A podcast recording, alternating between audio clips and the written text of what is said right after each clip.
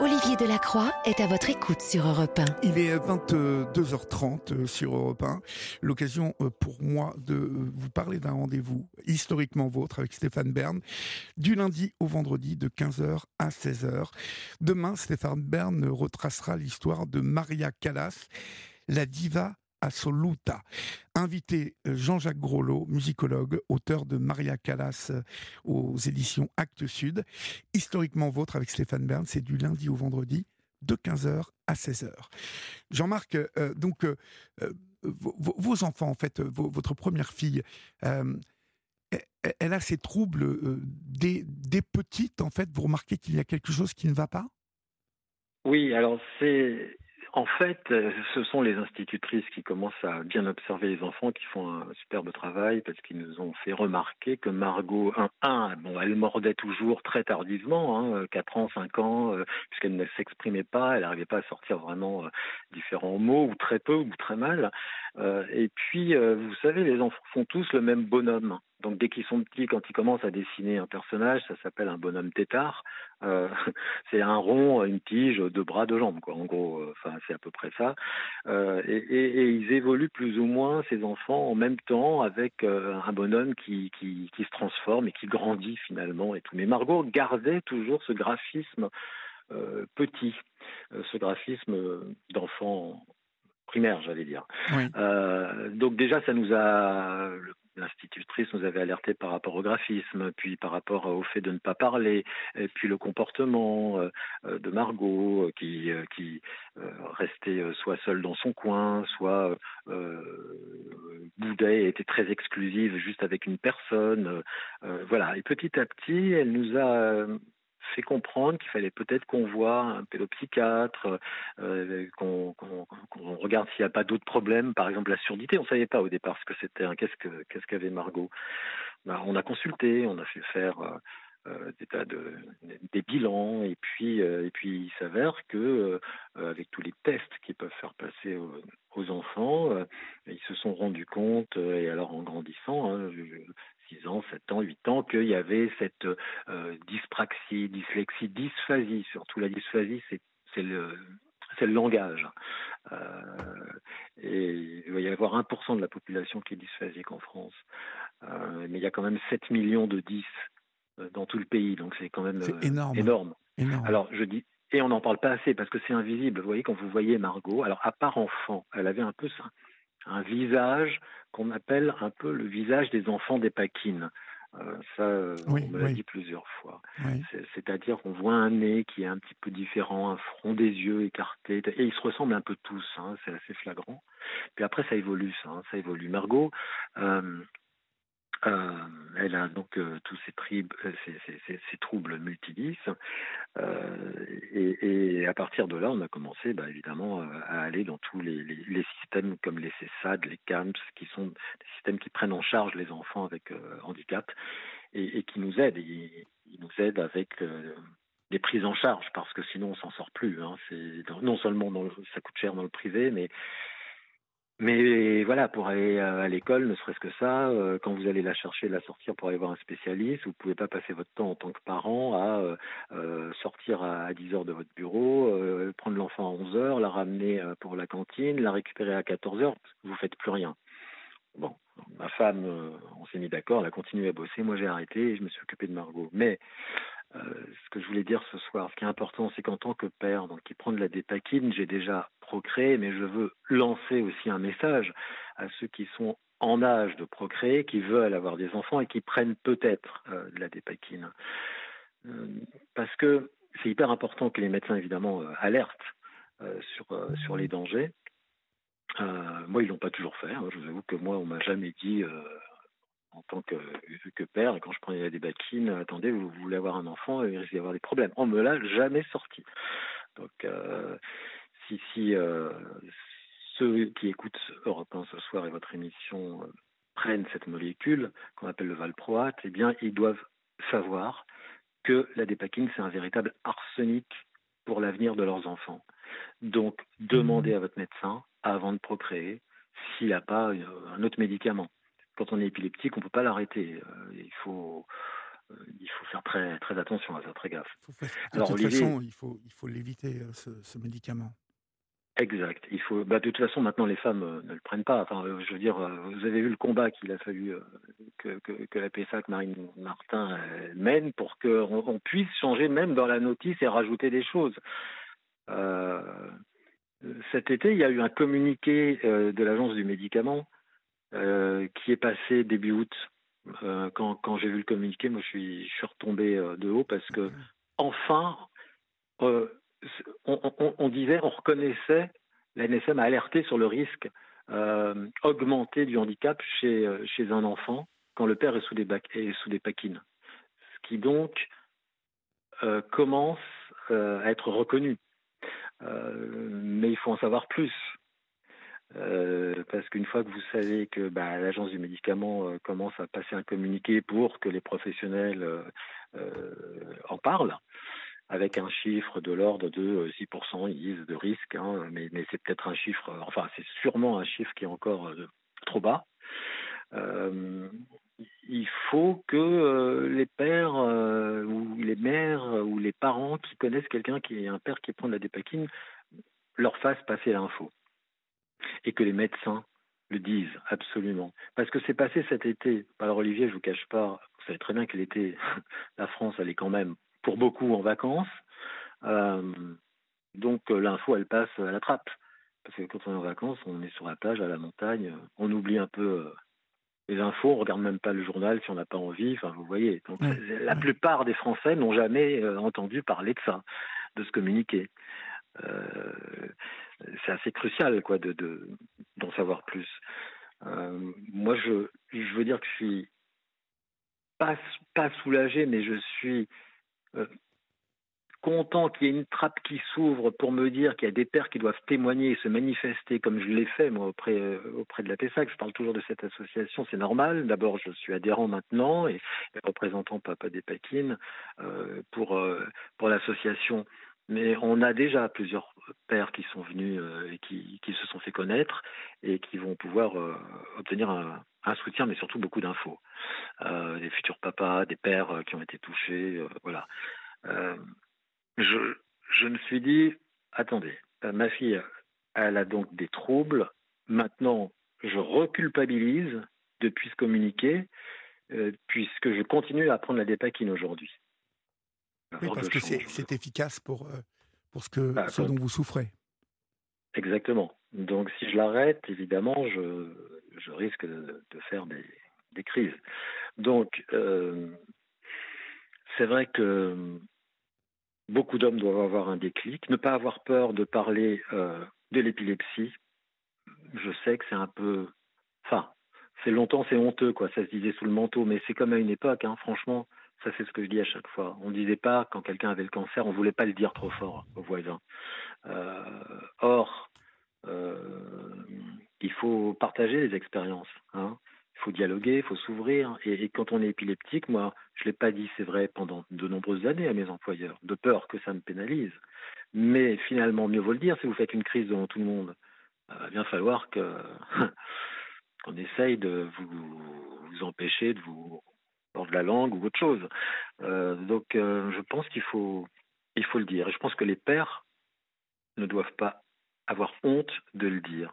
Parfois, les, les hommes, on est un peu peut-être plus, plus secret ou plus on se sent un peu viril et on n'a pas envie de dire les choses. Enfin, je sais pas, il y a encore ça. C'est plus crois, hein. compliqué. C'est plus compliqué pour les hommes, oui. C'est. Euh, hmm. Il faut qu'on soit des pères, des hommes engagés. Il faut qu'on soit des pères. Il faut que que la, la, euh, notre masculinité, finalement, euh, euh, nous laisse admettre qu'on a des vulnérabilités et que si on a des émotions, si on veut partager quelque chose qui nous pèse, il faut le dire.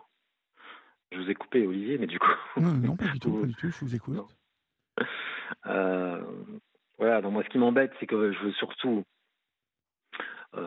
parler de ces risques pour, les pères. C'est pour ça que ce soir je vous, ai appelé, mais j'aimerais bien finalement à travers ce témoignage que, qui est, euh, euh, sais pas comment faire, mais que l'agence du médicament fasse un nouveau communiqué, mais cette fois-ci que le grand public voit ça, avec transparence, avec clarté, que ce soit fait. Euh, en dehors des vacances. Hein. Alors maintenant, ça y est, tout, tout le monde peut écouter ces infos et n'est plus pris par les grandes vacances scolaires. Mais, mais il faut qu'on force tous les spécialistes et ceux qui sont engagés dans ces histoires sanitaires de, bah, d'alerter, d'alerter. Il faut rabâcher les risques. Il faut que, Sanofi reconsidère aussi son, son médicament. Euh, il faut qu'ils euh, qu'ils indemnisent parce que finalement ils n'indemnisent pas. Vous savez comment ça se passe. Hein. C'est un autre, c'est un organisme qui s'appelle l'ONIAM qui qui, euh, qui indemnise les, les accidents médicaux. Et l'ONIAM c'est l'État. Donc ce qui m'embête aussi, c'est que en vous parlant, vous m'avez posé la question tout à l'heure de me dire si on savait pas que les hommes euh, pouvait transmettre. On savait pas, savait pas. En tout cas, c'était pas dit, mais il y avait quand même eu des, des expériences qui avaient été faites. Bah, les expériences sont faites sur des, souris en général, hein, et puis ça se, se transmet euh, et on peut l'adapter euh, sur les hommes, ce qu'on trouve, les résultats qu'on trouve. et il y a déjà en 2013 des scientifiques, et pas n'importe lesquels, qui disaient qu'il fallait surtout pas exposer les enfants à la dépakine in utero. Hein. Donc, euh, parce que la, concentration donc de, la molécule euh, modifiait, modifiait toute une série de gènes. Ça, c'était en 2013. C'est avant le scandale de la dépakine pour les femmes. On, on, en parlait déjà en Belgique, par exemple. Oui. Hein? Euh, on, peut retrouver, on peut retrouver ça sur Internet, grâce à Internet. Euh, il y a d'autres scientifiques dans le monde qui aussi se sont dit mais euh, attention, il y a des modifications. Euh, alors moi je suis pas médecin, mais il y a des modifications qu'on appelle épigénétiques sur les gènes, donc qui sont liés au, neurodéveloppement. Donc c'est par exemple l'autisme, etc. Et et le valproate, qui est donc la molécule de la dépakine, joue évidemment là-dessus complètement, mais joue même sur les générations à venir.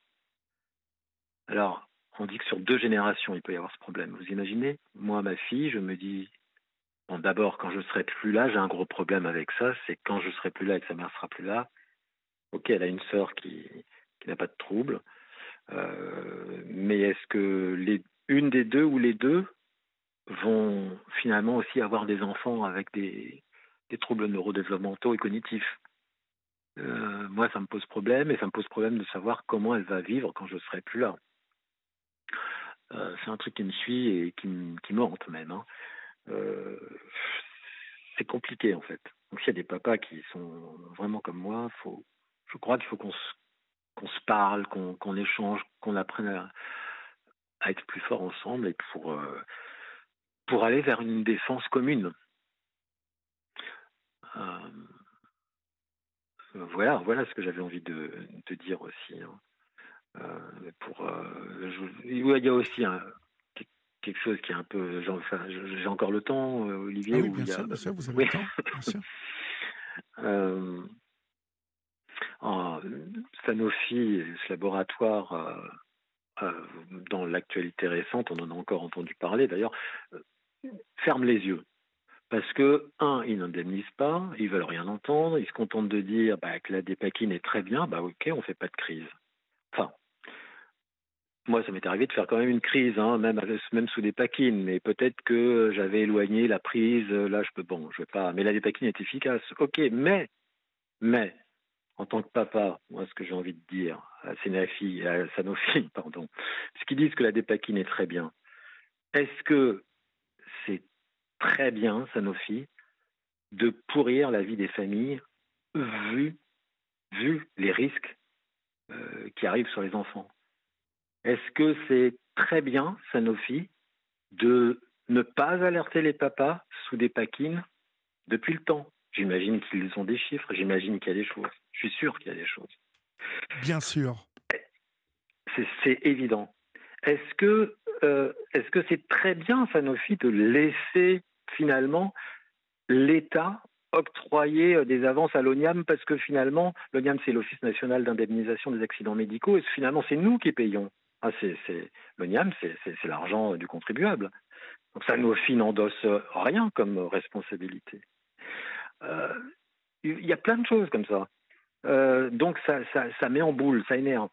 On est tout petit, mais si on est ensemble, si plusieurs papas, jeunes papas, moi j'ai 58 balais, mais je pourrais encore avoir un enfant si je voulais. hein, Charlie Chaplin est allé assez loin, je crois, là-dedans, mais, euh, euh, je pourrais avoir un enfant, ma femme en voulait un troisième, sauf que bah, le désaccord, il a été non.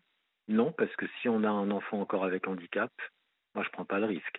Oui, mais il y a, euh, vous avez raison, il y a des risques bien évidemment à prendre. Et puis, euh, euh, je dirais qu'il va falloir quand même s'occuper de Sanofi, que Sanofi à un moment se bouge pour euh, tout ce qui a impacté vos familles, ses enfants, l'avenir de ces enfants. mais ça, on va en parler. On va en parler. On va marquer une nouvelle pause, Jean-Marc, et puis on se retrouve dans quelques secondes. À tout de suite. Merci. Il est 22h46, 47 même. Vous êtes sur Europe 1, c'est la libre antenne d'Europe 1. Euh, vous êtes dans la procédure euh, générale euh, contre Sanofi, Jean-Marc? Eh bien, écoutez, j'ai pris contact évidemment avec avec un avocat. je suis, je, prépare tout cela, oui, bien sûr, et je, je, veux que je veux porter les, autres pères et les inciter d'ailleurs à le faire. Hein. ceux qui sont dans dans ce cas-là, qui prennent la dépakine. Hein. C'est pas parce qu'on a un enfant euh, qui a des troubles multidis, si on prend pas de dépakine, on ne va pas attaquer euh, évidemment euh, Sanofi. Mais euh, oui, oui, bien sûr, je, je suis là dans ce cas-là. Hein. Et vous pensez que ça va, ça va aboutir cette, cette, cette procédure vraiment? Bah, écoutez, moi je le fais pas. Déjà, quand vous faites ça, vous, vous le faites pas pour pour l'argent parce que de toute façon euh, ça n'a pas de prix la vie euh, la vie d'un enfant le, voilà les, les, dégâts que ça peut occasionner etc je sais que ça va prendre des années mais de toute façon c'est évident. Euh, mais il est important de, de, de se manifester parce que si on dit rien bah on, on est des on est des veaux, hein, c'est pas De Gaulle qui disait ça, les Français sont des veaux, ils suivent. Bon. euh, donc, euh, je, je, Charles Joseph Houdin, l'avocat qui, très fort euh, dans, dans, tout ce qui touche euh, au scandale sanitaire. Hein. C'était l'avocat du de euh, et puis de la dépakine. Il y a des tas de dossiers, des tas de plaintes, évidemment, qu'il faut aller euh, contre, Sanofi, évidemment. Hein. Euh, c'est compliqué parce que vous devez trouver des tas de choses, ressortir les dossiers, bah, vous replonger, puis revivre plein, plein d'événements, plein d'émotions. Puis et puis il faut le faire, faut le faire comprendre à, votre entourage, à la famille. Et puis surtout, moi j'en parle à ma fille, elle a 15 ans, Margot, elle va avoir 15 ans. Euh, mais c'est compliqué parce que vous devez lui dire, tu vois, ce médicament, bah, elle entend parler, elle me pose des questions. Mais bah, voilà, ce médicament, je le prends et si tu as des troubles et que tu es considéré comme handicapé, euh, euh c'est peut-être à cause de ce médicament. C'est que il faut que voilà.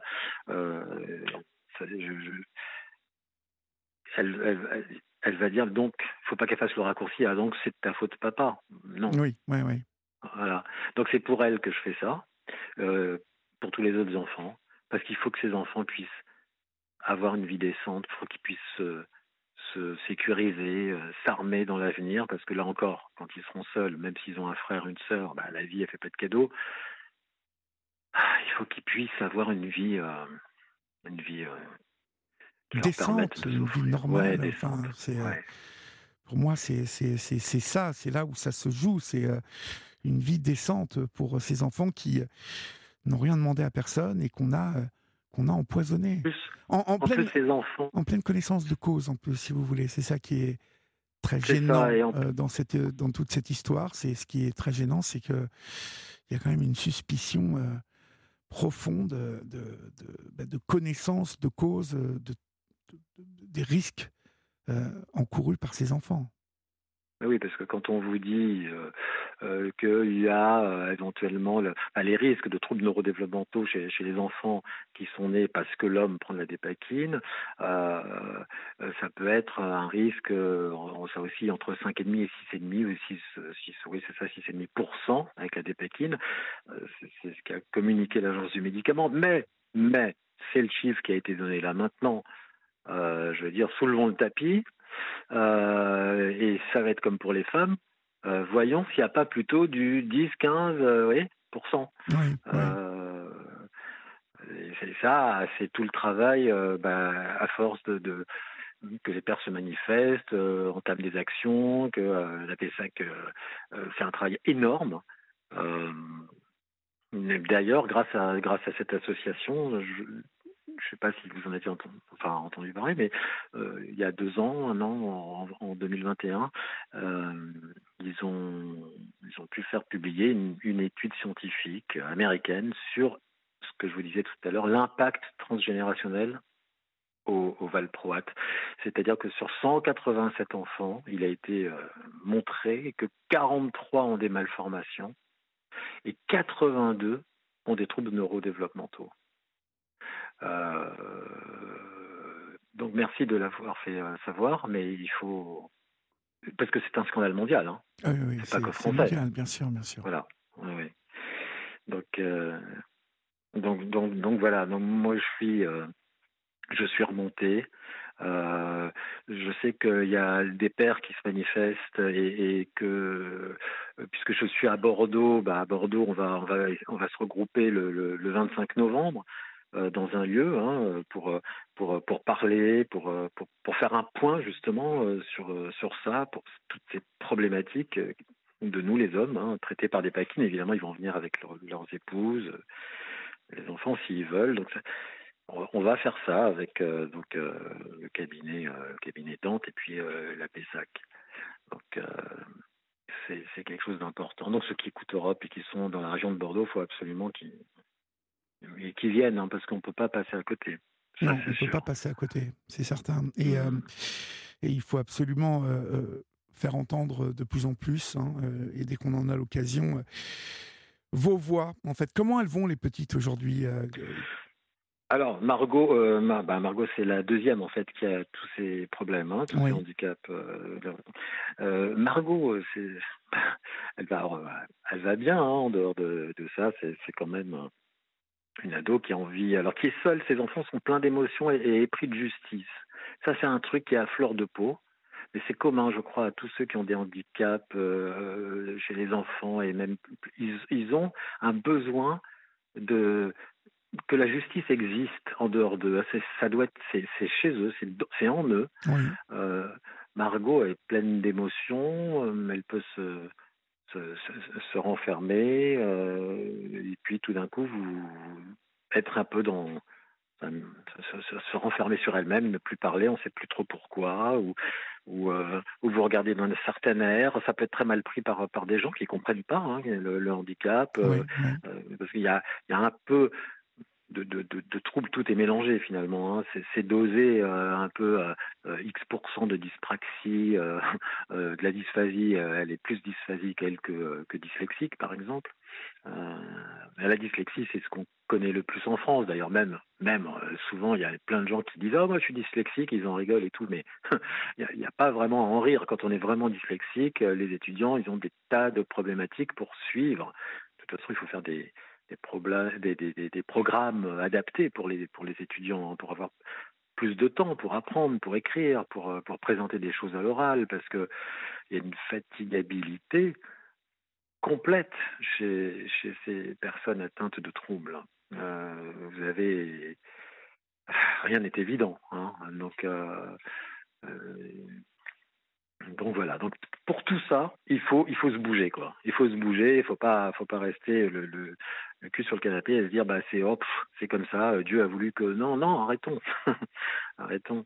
ma fille. Euh, Dieu, n'a sûrement pas voulu tout ça. Ça c'est clair. Ouais exactement. En plus. Mais mais ma fille, moi je veux qu'elle soit le plus heureuse, hein, qu'elle soit qu'elle soit forte, qu'elle s'épanouisse évidemment, qu'elle rencontre des gens bienveillants parce que quand vous avez des enfants handicapés, vous avez peur de de ce qui peut arriver. Malheureusement, la société montre tous les jours, on le voit encore, hein, la, méchanceté, la férocité de l'homme. Donc, euh, à tous les niveaux, quand vous êtes un papa, une maman, bah, vous avez peur, quoi. Pour après, c'est normal. Bien sûr, bien sûr. Vous savez bien, vous savez, tout ça.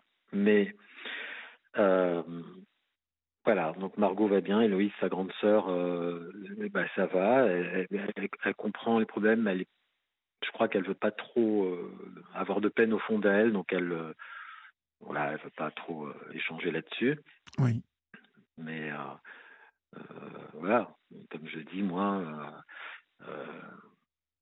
bah, vivons ensemble ce qu'on doit faire, allons jusqu'au bout et, et, et encore une fois, puisque je vous parle ce soir, vous, vous, les papas, puisque c'est avec le spermatozoïde que vous risquez de, transmettre euh, tous ces troubles, euh, bon, faites pas d'erreur, quoi. C'est, pas, c'est pas un jeu, hein, faire un gosse, c'est de la réflexion. Donc, voyez votre médecin, n'hésitez pas à poser des questions, euh, soulevez des montagnes hein, et, et, ne lisez, enfin, quand on lit la, les notices, de toute façon, c'est écrit tellement petit, il y en a trois tonnes. De toute façon, sur les hommes euh, sous des paquines, euh, à part mettre trouble sexuel, il n'y a rien hein, donc sur la notice. Donc voilà. Donc il faut, il faut, en tout cas, Olivier, il faut que les responsables, je reviens là-dessus, mais que les responsables non seulement sanitaires, mais politiques, qui sont liés finalement avec, la santé, hein, se montrent humains, avec un grand H dans leur petit parcours égoïste qu'ils ont et de réussite. Hein, euh, il y en a qui sont bien, mais enfin c'est surtout euh, vous êtes maire, vous êtes député, vous voulez être ministre, et puis après, hein, donc euh, pensez quand même un peu à l'humain, ça ferait du bien. Et, puis comme je dis, bah après, bah, les, vraies victoires sont, celles qui améliorent l'esprit et embellissent le cœur. Donc euh, chacun doit essayer de faire ça dans, dans la vie, quoi, dans sa vie. Bon, euh, vous, vous gardez espoir euh, dans, dans... Qu'est-ce qui pourrait améliorer aujourd'hui là le quotidien? Qu'est-ce qui pourrait améliorer votre futur aujourd'hui, Jean-Marc? Bah, moi, je serais. Euh, Qu'est-ce qui peut améliorer mon futur? Bah, de toute façon, euh, euh, je ne suis pas négatif au quotidien. Je veux dire, je, je, je vis et, il faut de toute façon vivre avec un, un, côté euh, lumineux, valorisant. Donc, nous, on transmet tout ce qu'on peut à nos enfants, euh, toutes les bonnes valeurs. maintenant, on se voile pas la face. Et, et, et, moi, ce qui me rendrait heureux, c'est franchement, à l'heure où je vous parle, c'est que des hommes se manifestent enfin, parce qu'il y a 38-40 hommes là qui, se sont manifestés euh, auprès de l'association je suis adhérent, mais il en faut plus. Donc là, sur Europe, on est entendu partout, tant mieux. Euh, Manifestez-vous euh, et contactez la PESAC. Et ça, ça, ça va me rendre heureux de me dire, grâce à Olivier Delacroix, au témoignage de ce soir, il y a eu un impact. Voilà. Très bien, Jean-Marc. Ben, merci beaucoup. Passez une bonne soirée. Euh, embrassez euh, bien tendrement vos enfants pour nous, euh, votre épouse. Et puis, on vous souhaite plein de bonnes choses et courage à vous. Au revoir, Jean-Marc. Merci, merci, Olivier. Au revoir. Je vous en prie, au revoir. Europe 1, il est 23h. Un tour de l'info avec vous, Maël Hassani. De retour dans l'Hexagone après des jours d'angoisse, plus de 300 Français installés en Israël ont atterri ce soir à l'aéroport Roissy-Charles de Gaulle. À son bord, principalement des, des, personnes âgées vulnérables. La ministre des Affaires étrangères, Catherine Colonna, était présente pour les accueillir. La chef de la diplomatie française annonce qu'elle se rendra elle-même en Israël dimanche. Deux autres vols de rapatriement entre l'État hébreu et Paris sont prévus demain et samedi. Emmanuel Macron s'est adressé aux Français ce soir dans une allocution télévisée. Le président président de la République assure tout mettre en œuvre pour sauver les otages français aux mains du Hamas. 17 ressortissants n'ont toujours pas donné de nouvelles depuis samedi dernier. 13 autres sont morts. Le parquet national antiterroriste annonce l'ouverture d'une enquête. Emmanuel Macron qui a également appelé Israël à une réponse forte et juste contre le Hamas, une organisation coupable d'un déchaînement de cruauté absolue selon le chef de l'État. Mais il s'inquiète de la naissance de divisions au sein de la société française qu'il exhorte à rester unis. Ne cédons rien face à toutes les formes de haine, a-t-il ajouté. Le ministre de l'Intérieur ordonne l'interdiction des manifestations pro-palestiniennes. Le ministre de l'Intérieur redoute des troubles à l'ordre public.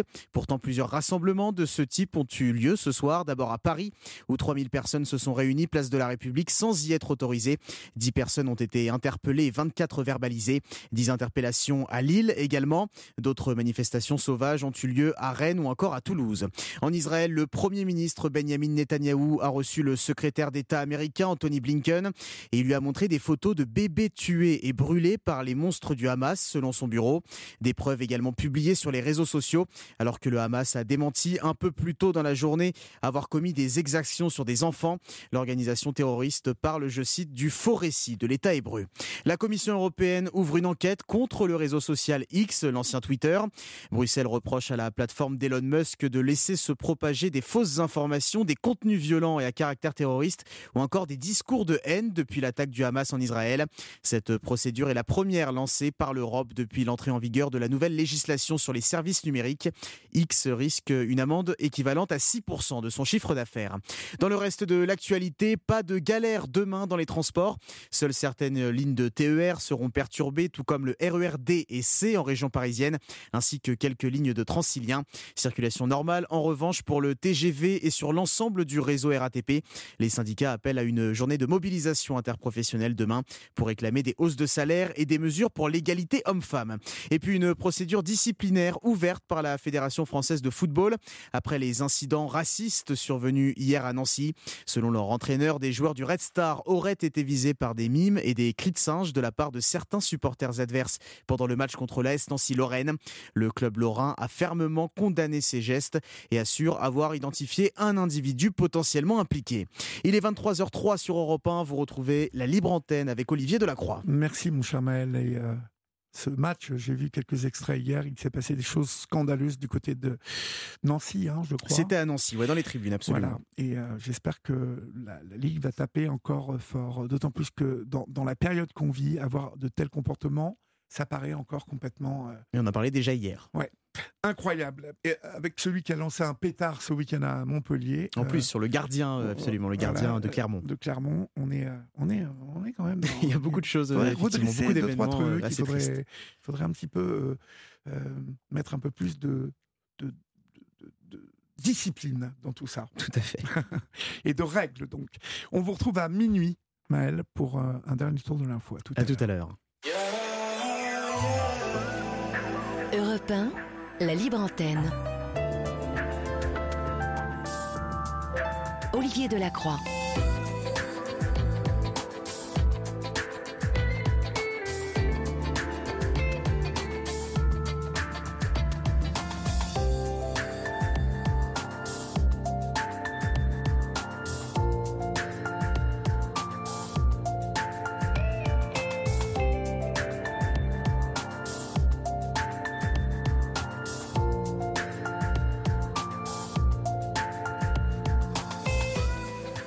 23h passé de 4 minutes, vous êtes sur Europe 1 et si vous nous rejoignez maintenant, c'est euh, votre libre antenne, chers amis, vous le savez, cet espace de parole libre et pour vous euh, depuis euh, tant d'années, celles et ceux qui sont sur Europe 1 depuis si longtemps le savent, c'est ici que vous pouvez vous exprimer de la manière la plus libre sur votre vie, sur euh, les sujets dont vous avez envie euh, de parler. Et puis, euh, bien évidemment, vous pouvez continuer à nous écrire au 7 39 21, suivi du mot nuit écrit en lettres majuscules, suivi d'un espace. Nous accueillons maintenant Yakov sur l'antenne d'Europe 1. Bonsoir Yakov. Bonsoir. Bonsoir. Euh, D'où nous appelez-vous Yakov? Je vous appelle actuellement de Jérusalem. D'accord. Euh, vous êtes français euh, d'origine euh, et avocat en droit international, Yakov.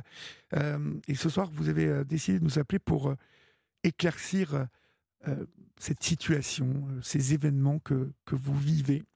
Euh, cette volonté d'éclaircir les choses, elle, elle vous est venue euh, précisément d'où, là, aujourd'hui, Yakov?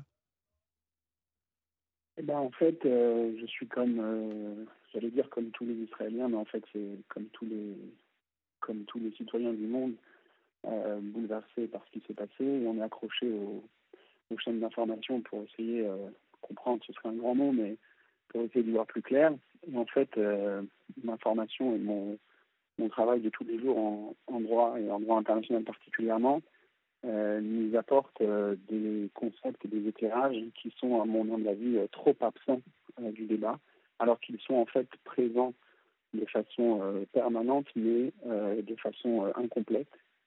Et euh, quand on sait que le droit international a pensé à légiférer, à organiser tous les concepts qui sont manipulés aujourd'hui par les par les organismes nationaux et, gouvernementaux. il serait dommage, à mon avis, de se priver de cet éclairage qui apporte, à mon sens, beaucoup, beaucoup de lumière sur les enjeux, sur les, priorités, sur les forces en présence, sur les droits de chacun, sur les devoirs des États, des organisations, et sur ce qu'on fait dans un conflit comme celui-là. Euh, le droit international a pensé toutes ces choses-là depuis malheureusement les conflits qui nous ont précédés ces, dernières décennies. Il y a des règles qui ont été mises en place. Et ce serait dommage, à mon sens, de ne pas euh, s'y référer pour y voir plus clair. Et euh, c'est pour ça que je voudrais apporter cette contribution qui est, à mon sens, comme je l'ai dit, trop absente des débats. ce matin, le, le garde des Sceaux français a été interviewé sur une chaîne d'information. Je n'ai pas entendu euh, de référence au droit international, ce qui est dommage pour un ministre de la Justice. Notre président est intervenu euh, ce, soir. Il n'y a pas eu non plus de mention. La première mention euh, du droit international qui est très très significative, c'est celle du président Joe Biden, qui a rappelé que c'est en fait la seule référence qu'on a dans une dans une crise comme celle-là. Et je trouve moi qu'elle donne beaucoup, beaucoup d'éléments qui permettent d'éclaircir la situation et d'y voir plus clair. C'est donc l'objet euh, de mon intervention. Mais écoutez, je vais euh, vous écouter et essayer de vous poser des questions au fil, au fil de, votre intervention. Euh, mais d'abord, aujourd'hui, comment, comment vous sentez-vous là-bas, à Jérusalem Dans quel état d'esprit êtes-vous, Jacob ben, Je vais vous dire, je crois qu'il n'y a pas mieux que de vous faire succinctement, mais quand même euh, un petit récit de, de ce qu'on a vécu. Oui. Pour vous dire, euh, nous, on, est des habitants, ça fait 18 euh, ans que des habitants d'Israël, je suis installé. on est habitué à la, on va dire au climat, mais il y a une chose à laquelle on n'était pas préparé du tout, c'est à se réveiller avec les sirènes à 8 heures du matin, un matin de, un matin de Shabbat, un matin de fête. Il faut savoir que le 7 octobre, c'était non seulement Shabbat, c'était aussi le dernier jour d'une semaine euh, entièrement euh, fériée, entièrement fêtée. C'est la fête de Sukkot, la fête des cabanes. Tout le pays est en vacances, tout le pays est dans, une, dans un climat de légèreté qui est euh, très agréable. Il y a des gens, il y a des juifs du monde entier qui viennent passer la fête de Sukkot ici pour ça, parce qu'il n'y a qu'en Israël où on peut la sentir dans la rue, alors que dans les autres pays, évidemment, c'est chacun chez soi. Mais ici, on a le, luxe et la possibilité de pouvoir vraiment la vivre pleinement. Donc, il y a des juifs du monde entier qui viennent pour célébrer cette fête euh, en Israël. Et là, on était le dernier jour de la fête. C'est un jour qui est particulièrement joyeux. Et à 8 heures du matin, on entend la sirène. On a la sirène. il faut savoir que c'est la même sirène pour un projectile. Bon, j'exagère un peu, mais disons pour, un, pour, un, pour un missile et pour une déclaration de guerre internationale c'est la même sirène. Ça veut dire que quand la sirène sonne, on ne sait pas pourquoi elle sonne. On peut se douter de plein de choses, on peut soupçonner le pire. Le pire, ça veut dire une déclaration de guerre formelle par un État voisin ennemi, et malheureusement il y en a.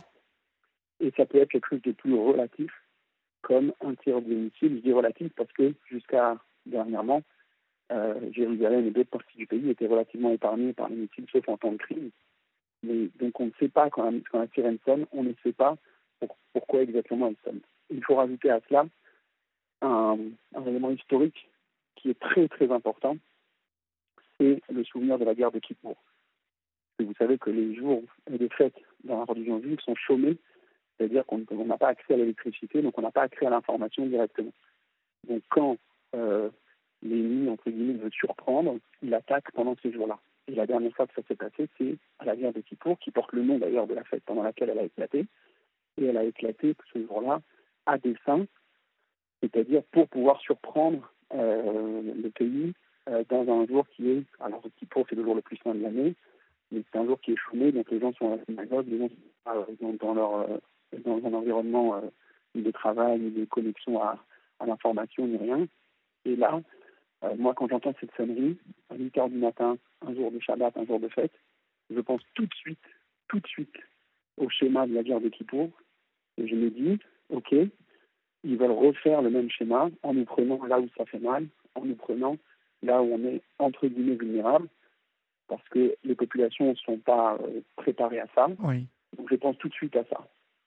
après, je fais, je fais un acte qui est d'ordinaire interdit, le Shabbat, mais qui est permis en cas de danger, et j'allume mon téléphone parce que je veux savoir de quel type de menace il s'agit.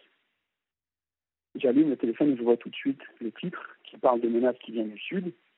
Donc il y a au moins une possibilité qui a été écartée et qu'on parle d'une guerre euh, contre un autre État, contre, contre des États qui nous veulent du mal euh, et qui aurait pu être euh, d'une beaucoup plus grande ampleur et qui aurait justifié de notre part un comportement tout autre, ce jour-là en tout cas.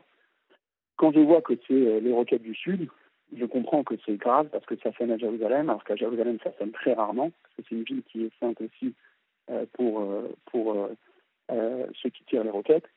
Donc je comprends qu'une ligne rouge a été franchie, mais c'est pas pas la, la guerre contre un autre État. Et donc il faut quand même il faut quand même gérer les enfants, la panique. On, doit courir dans un abri. Euh, qu'on n'a pas fréquenté depuis des années. On sait, on sait où il est, mais il n'y a, pas de, a pas de préparation. C'est, tout est fait euh, à l'improviste. Oui. Et évidemment, ce réveil qui est, voilà, qui est euh, bon, c'est ce que recherchaient ceux qui ont envoyé ces requêtes. C'est ils n'ont pas envoyé à midi, ils ont envoyé à 6 h du matin et à 8 h du matin. Oui, puis on, on, on est tout de même, on est tout de même, vous m'arrêtez si je me trompe, mais on est tout de même à la fin d'une semaine de vacances où tout le monde est, est, est léger, relâché, gai, parce qu'on est dans une période de fête là-bas évidemment. On est dans un climat de, de légèreté, d'allégresse. De, on est de vraiment, paix, nous, de on paix est même, la hein. famille. De paix même. Je, de paix. De je paix, pense à plus, ce il y a pas festival d'événements. de, de musique là. c'est- ces jours-là qui sont choisis pour faire pour faire ce genre de rassemblement parce que c'est vraiment des vacances. C'est comme si vous prenez euh, l'esprit qui règne euh, euh, voilà en France un dimanche matin euh, très assez tôt le matin. On connaît cet esprit qui est vraiment euh, calme, euh, serein. Il n'y a rien qui vient troubler la la, la, la sérénité, la paisibilité euh, qui, règne. Et là, c'est en plus la sonnerie. euh, elle est évidemment elle est vouée à ça, donc elle euh, déchire le ciel, elle déchire les ondes. Euh, et elle est, faite pour ça, pour que tout le monde puisse l'entendre. Donc c'est vraiment, euh, une, sensation très très très euh, violente entre guillemets, mais on se ressaisit très vite. On se ressaisit vite d'abord parce qu'on a des familles, on a des enfants, on on doit pas paniquer. De toute façon, il ne faut pas paniquer. Et on comprend que on est prévenu, qu'il faut agir en conséquence. Et on agit en conséquence, on va dans, on va dans l'abri. Et euh, après, au bout de quelques minutes, on entend le boom qui signifie euh, que euh, le dôme a intercepté, a intercepté le, le missile en question. Donc ça, évidemment, ça peut calmer pour le pour l'heure, mais ça ne dit rien de, ce qui peut se passer, euh, de ce qui peut se passer ensuite et de combien il y en aura ensuite. Dans la matinée qui a suivi, il y a eu sur Jérusalem en tout cas euh, au moins 8 ou 10 euh, alertes supplémentaires et ça nous a donné une idée de l'ampleur de la situation, même si, encore une fois, on n'en a pas conscience entièrement parce qu'on n'a pas accès à ce stade à la, à la pleine information, mais en fait, même ceux qui avaient accès n'avaient pas accès aux vraies infos parce que, comme on le sait aujourd'hui, elles sont arrivées bien plus tard au compte-gouttes et on découvrait la on découvrait la l'ampleur du désastre au fur et à mesure. Donc, euh, une fois que une fois que je vous ai dit ça, je voudrais revenir sur la question du, euh, du droit international et Oui. expliquer pourquoi je pense que c'est important. Il faut savoir que les distinctions qu'on entend entre civils et militaires, c'est une distinction qui vient du droit international. Les distinctions qu'on entend entre réfugiés, prisonniers et otages, c'est une distinction qui vient du droit international. Euh, tout ce qu'on on- on parle de condamnation, de riposte, de riposte proportionnée, le président a parlé d'une riposte juste et ferme, ce sont, pour la riposte proportionnée en tout cas, des notions de droit international. Donc en fait, c'est des notions qui sont manipulées, manipulées dans le sens utilisé, hein, pas dans le sens euh, utilisé à mauvais escient. Euh, ils sont utilisés en permanence et euh, il faut s'arrêter un moment pour savoir de quoi on parle. On a également parlé de crimes de guerre, que le Hamas aurait, aurait euh, proféré de crimes de guerre. Donc je vais m'arrêter sur cet exemple parce qu'il est assez, assez criant. Euh, si on se ramène aux vraies définitions, et c'est très très important dans ce cas de le faire, le Hamas n'a pas fait de crimes de guerre. Le crime de guerre, ça suppose une guerre. Une guerre, ça suppose un conflit armé interétatique. Ça veut dire qu'il faut deux États prennent les armes, comme par exemple la Russie et l'Ukraine. Dans la Russie et l'Ukraine, on a deux États, l'un contre l'autre, des armées, les unes contre les autres, qui prennent les, les armes les unes contre les autres. Les crimes de guerre, ce sont des dérapages. Ce sont des guerres qui tournent à l'agression des civils, comme il y a eu en Ukraine. Mais ce sont des guerres qui démarrent, qui démarrent par une guerre qui est reconnue par le droit international, qui est regrettée par le droit, et qui est reconnue par le droit. Ça démarre par une guerre armée contre armée. C'est pour ça qu'on ne peut pas qualifier ce qu'a fait le Hamas de crime de guerre. Ce serait beaucoup trop léger comme qualification, paradoxalement. Parce que ce que le Hamas a fait n'est pas une armée qui s'attaque à une autre armée. Le Hamas n'est pas un État. Le Hamas n'est pas une armée euh, régulière. C'est une organisation qui a décidé délibérément, sciemment, d'attaquer des civils. Et quand on parle d'attaque délibérée, directe des civils, on parle de, terrorisme. C'est l'humanité qu'on parle. Oui, on parle de terrorisme, mais on parle surtout, je vais venir à la définition du terrorisme, mais on parle surtout de crimes contre l'humanité. On ne parle plus de crimes de guerre. Les crimes de guerre sont un dérapage d'une armée. Les crimes contre l'humanité, c'est beaucoup plus grave, et ça, c'est défini comme une attaque visant à première vue sciemment et délibérément des civils. Et c'est pour ça qu'il faut, on parle de crimes contre l'humanité et non pas de crimes de guerre. Et ça, c'est très important de le rappeler. Et pour ceux qui veulent aller voir les références, l'article 7 des statuts de Rome de la Cour pénale internationale définit les crimes contre l'humanité. Malheureusement, il n'y a, que trop de catégories qui correspondent à ce qu'on sait qui s'est produit samedi dernier. Ça, c'est une première, euh, on va dire, euh, précision qui est très importante parce qu'on sait, on connaît le, concept de crime contre l'humanité, c'est aussi un concept qui est beaucoup, beaucoup employé, mais il faut être précis sur euh, la gravité de la, situation et, ce qu'a fait le Hamas, c'est pas moins, pas moins que des crimes contre l'humanité.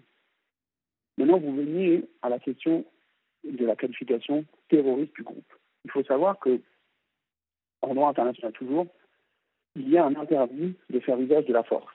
C'est-à-dire que les pays, entre eux, et les organisations entre elles, ont interdiction de faire usage de la force les unes contre les autres. Il y a des exceptions à cette règle. Une des exceptions sur laquelle se basait le Hamas depuis toujours, c'était le combat armé pour la libération d'un peuple oppressé.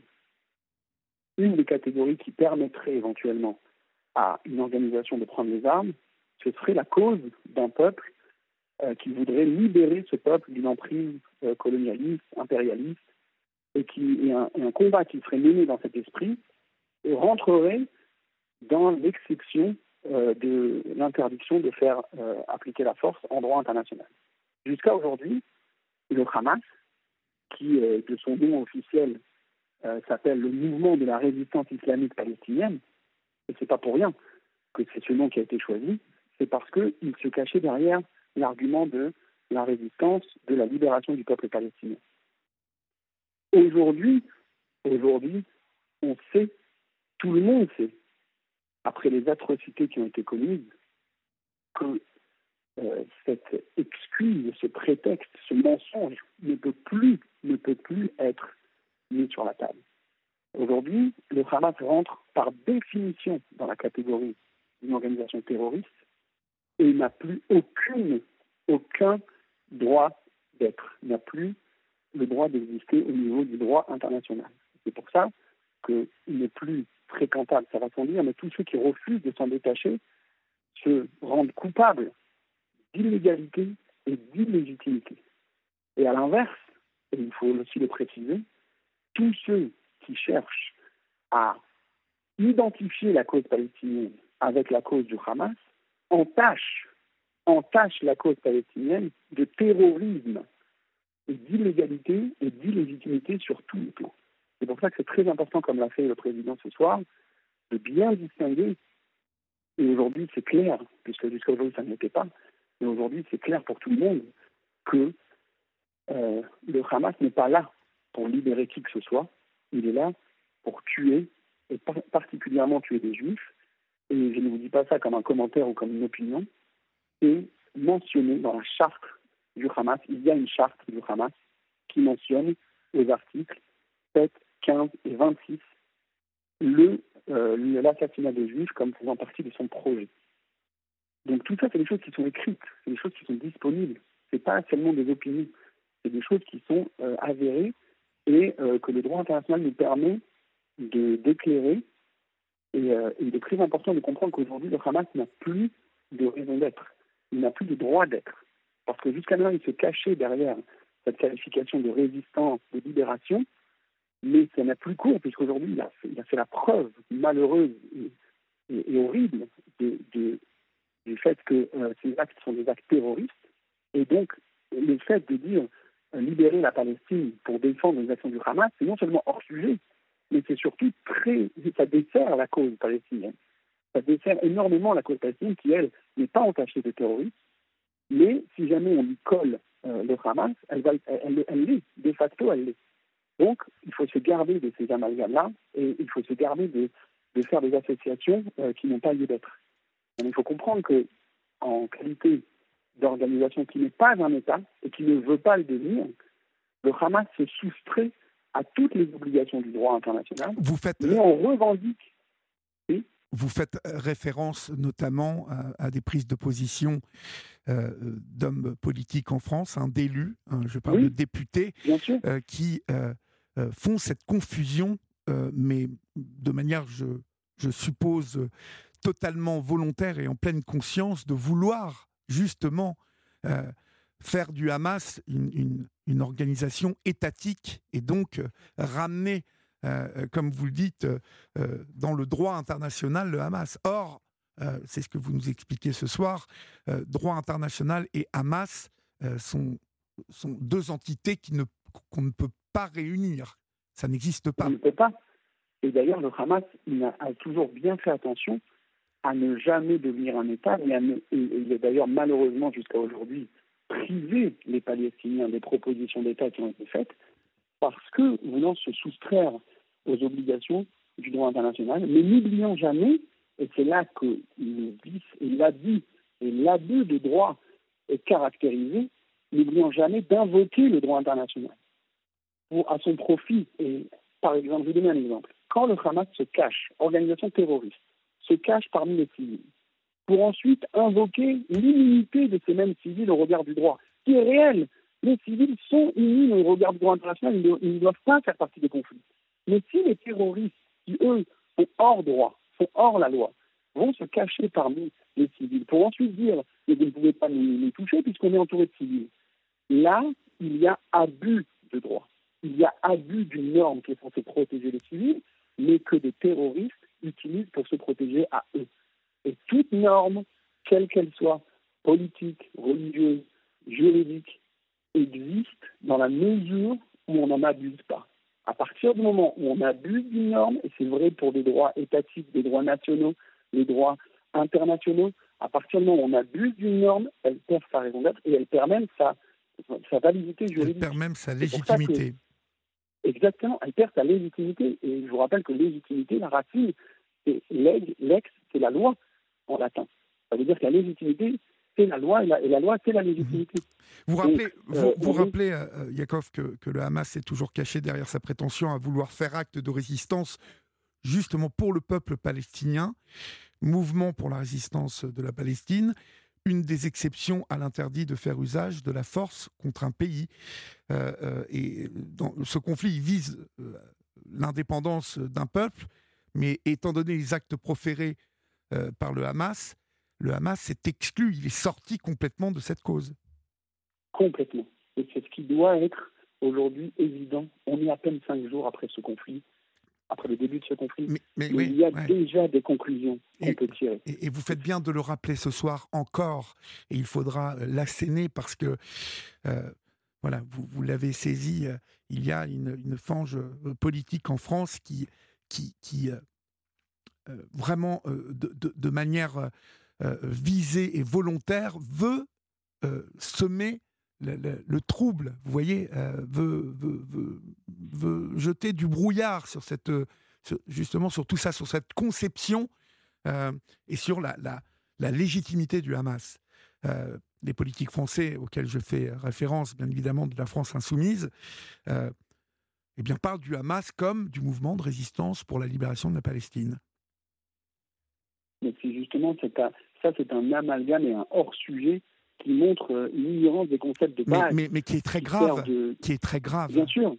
Et c'est très grave pour le peuple palestinien en premier, parce que c'est lui qu'on entache. Et après, on va voir des, des, réponses à ça qui vont se, qui vont se, se focaliser sur le mérite du peuple palestinien et sur, ses, et sur son droit à être ou pas, alors que ce n'est pas la question. Personne n'en a jamais, n'en a jamais douté. Israël est en paix avec deux pays arabes musulmans qui lui sont frontaliers, l'Égypte et la Jordanie, depuis des années, sans que ça ne pose aucun problème. Et vous remarquerez qu'on ne parle jamais de menaces de la part de ces deux pays, même quand les tensions augmentent, même quand le conflit existe, parce qu'Israël sait vivre en paix avec des pays frontaliers, même musulmans. On l'a fait, on, peut le faire. Et pour peu que euh, ces pays acceptent les règles du jeu, et pour peu qu'on les laisse s'exprimer sur les règles du jeu, aujourd'hui le Hamas tient en otage, quand on parle de prison à ciel ouvert, les, les géoliers ne sont pas les Israéliens, il faut bien comprendre, les géoliers, on le sait aujourd'hui, puisqu'on sait aujourd'hui que leur cause n'est pas le peuple, mais c'est bien leur, leur, la, la, violence et leur propre cause terroriste, les géoliers sont le, sont le Hamas. C'est pour mhm. ça que vous verrez toutes les déclarations ne visent évidemment que à éradiquer le Hamas et non pas, évidemment, ça va sans dire, s'en prendre au peuple palestinien parce que la question n'est pas sur le peuple. Et, faire cet amalgame, c'est desservir la cause du peuple. Mhm. Et c'est la desservir d'une façon qui, qui, qui, est scandaleuse et dramatique. Mhm. Donc il faut rétablir cette vérité. Il faut la rétablir. Et, et les conseils du droit euh, nous aident à rétablir cette vérité. Et pour ceux qui les connaissent, c'est pourtant simple. Et on s'attendrait d'une personne politique de la stature euh, de celles qui ont fait ces déclarations d'avoir un minimum de culture dans ce domaine, puisqu'ils en ont dans tous les autres. Mais dans ce domaine, on se permet des approximations, on se permet des à peu près, on se permet des opinions, alors que euh, ça a été pensé tout mhm. ça. Mais sachez, Yakov, que ces approximations sont calculées et euh, il n'y a pas un manque de culture du tout. Euh, et je vais nommer euh, directement un homme comme Monsieur Mélenchon, qui justement, à la vue de sa grande culture, sait très bien que cette approximation est, un, funeste calcul électoraliste et qui, mais qui est porteur de, de, de gravité. Parce qu'aujourd'hui on voit dans la rue des, des gens venir euh, euh, lever le poing euh, en disant nous sommes tous palestiniens et qui confondent absolument tout. On va, on va marquer une pause, Yakov, car j'ai des questions à vous poser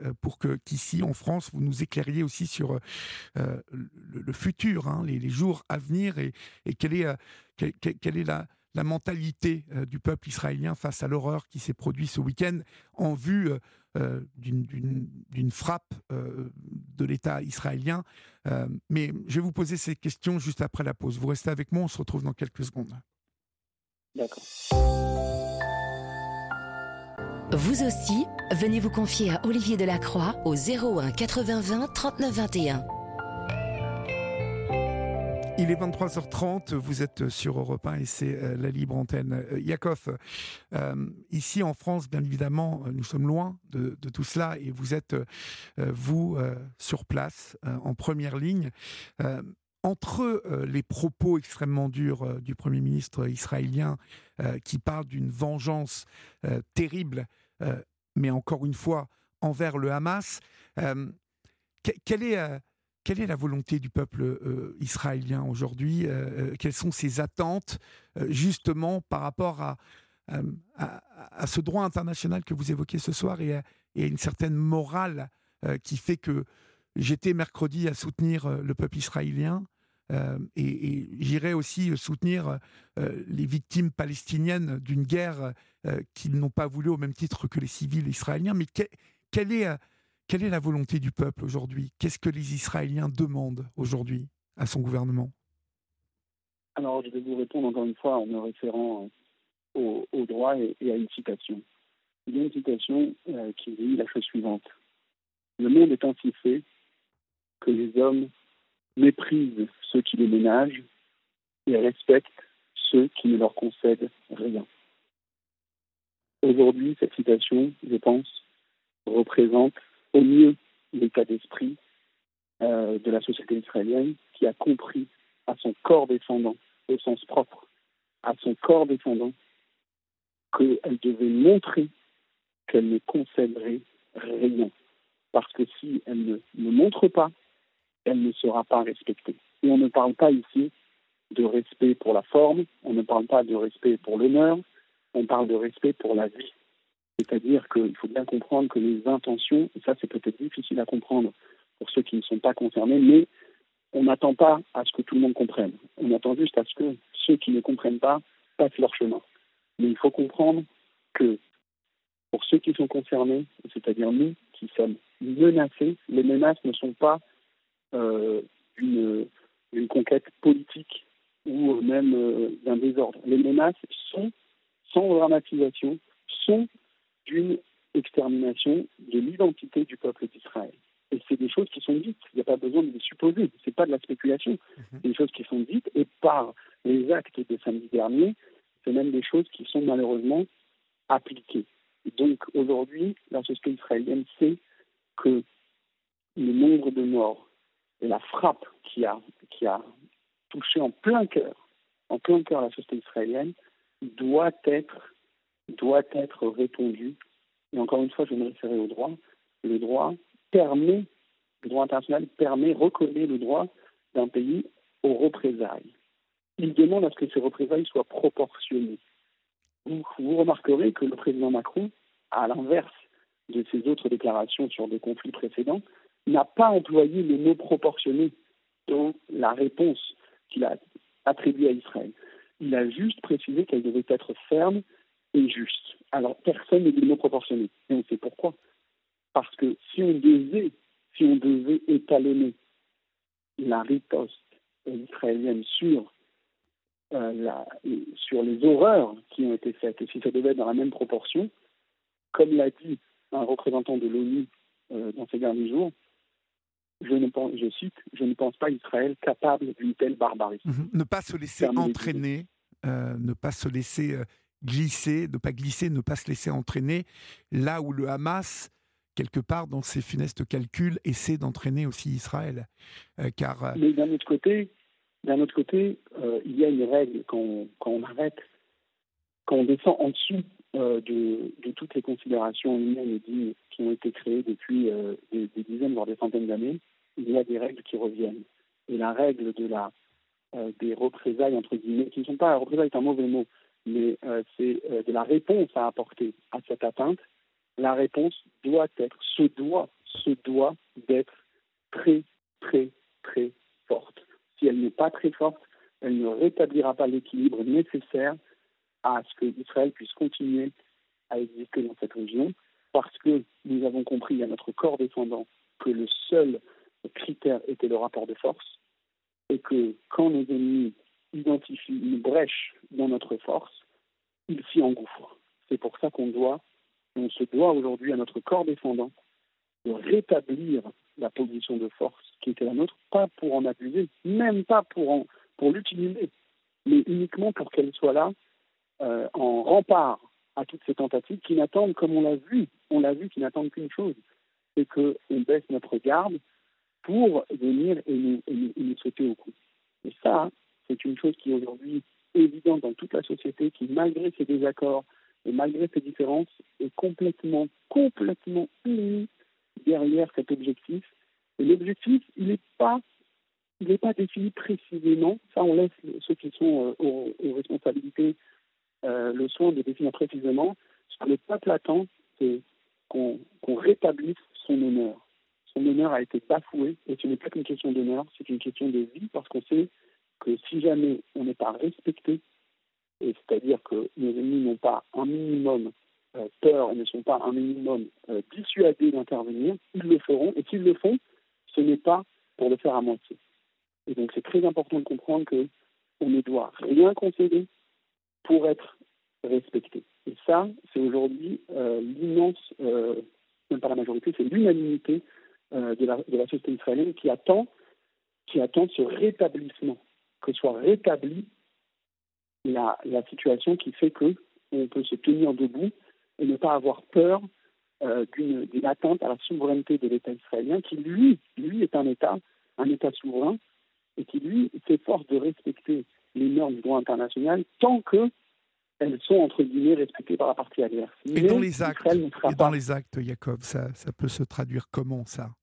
Euh, Rétablir son honneur, rester debout Pour l'instant, on est, on est dans, la, dans la réaction, dans la réaction immédiate. Il y a une mobilisation qui est énorme de la part du pays pour soutenir les soldats, pour soutenir les familles qui ont été meurtries, pour fournir à ces familles des logements, pour leur fournir de l'argent. Il faut comprendre que c'est des gens qui sont sortis de leur maison, ils n'ont plus rien, ils n'ont même pas leur portefeuille sur eux, ils n'ont plus rien. C'est-à-dire que pour, pour, pour faire pour, pour acheter un morceau de pain, il faut les aider.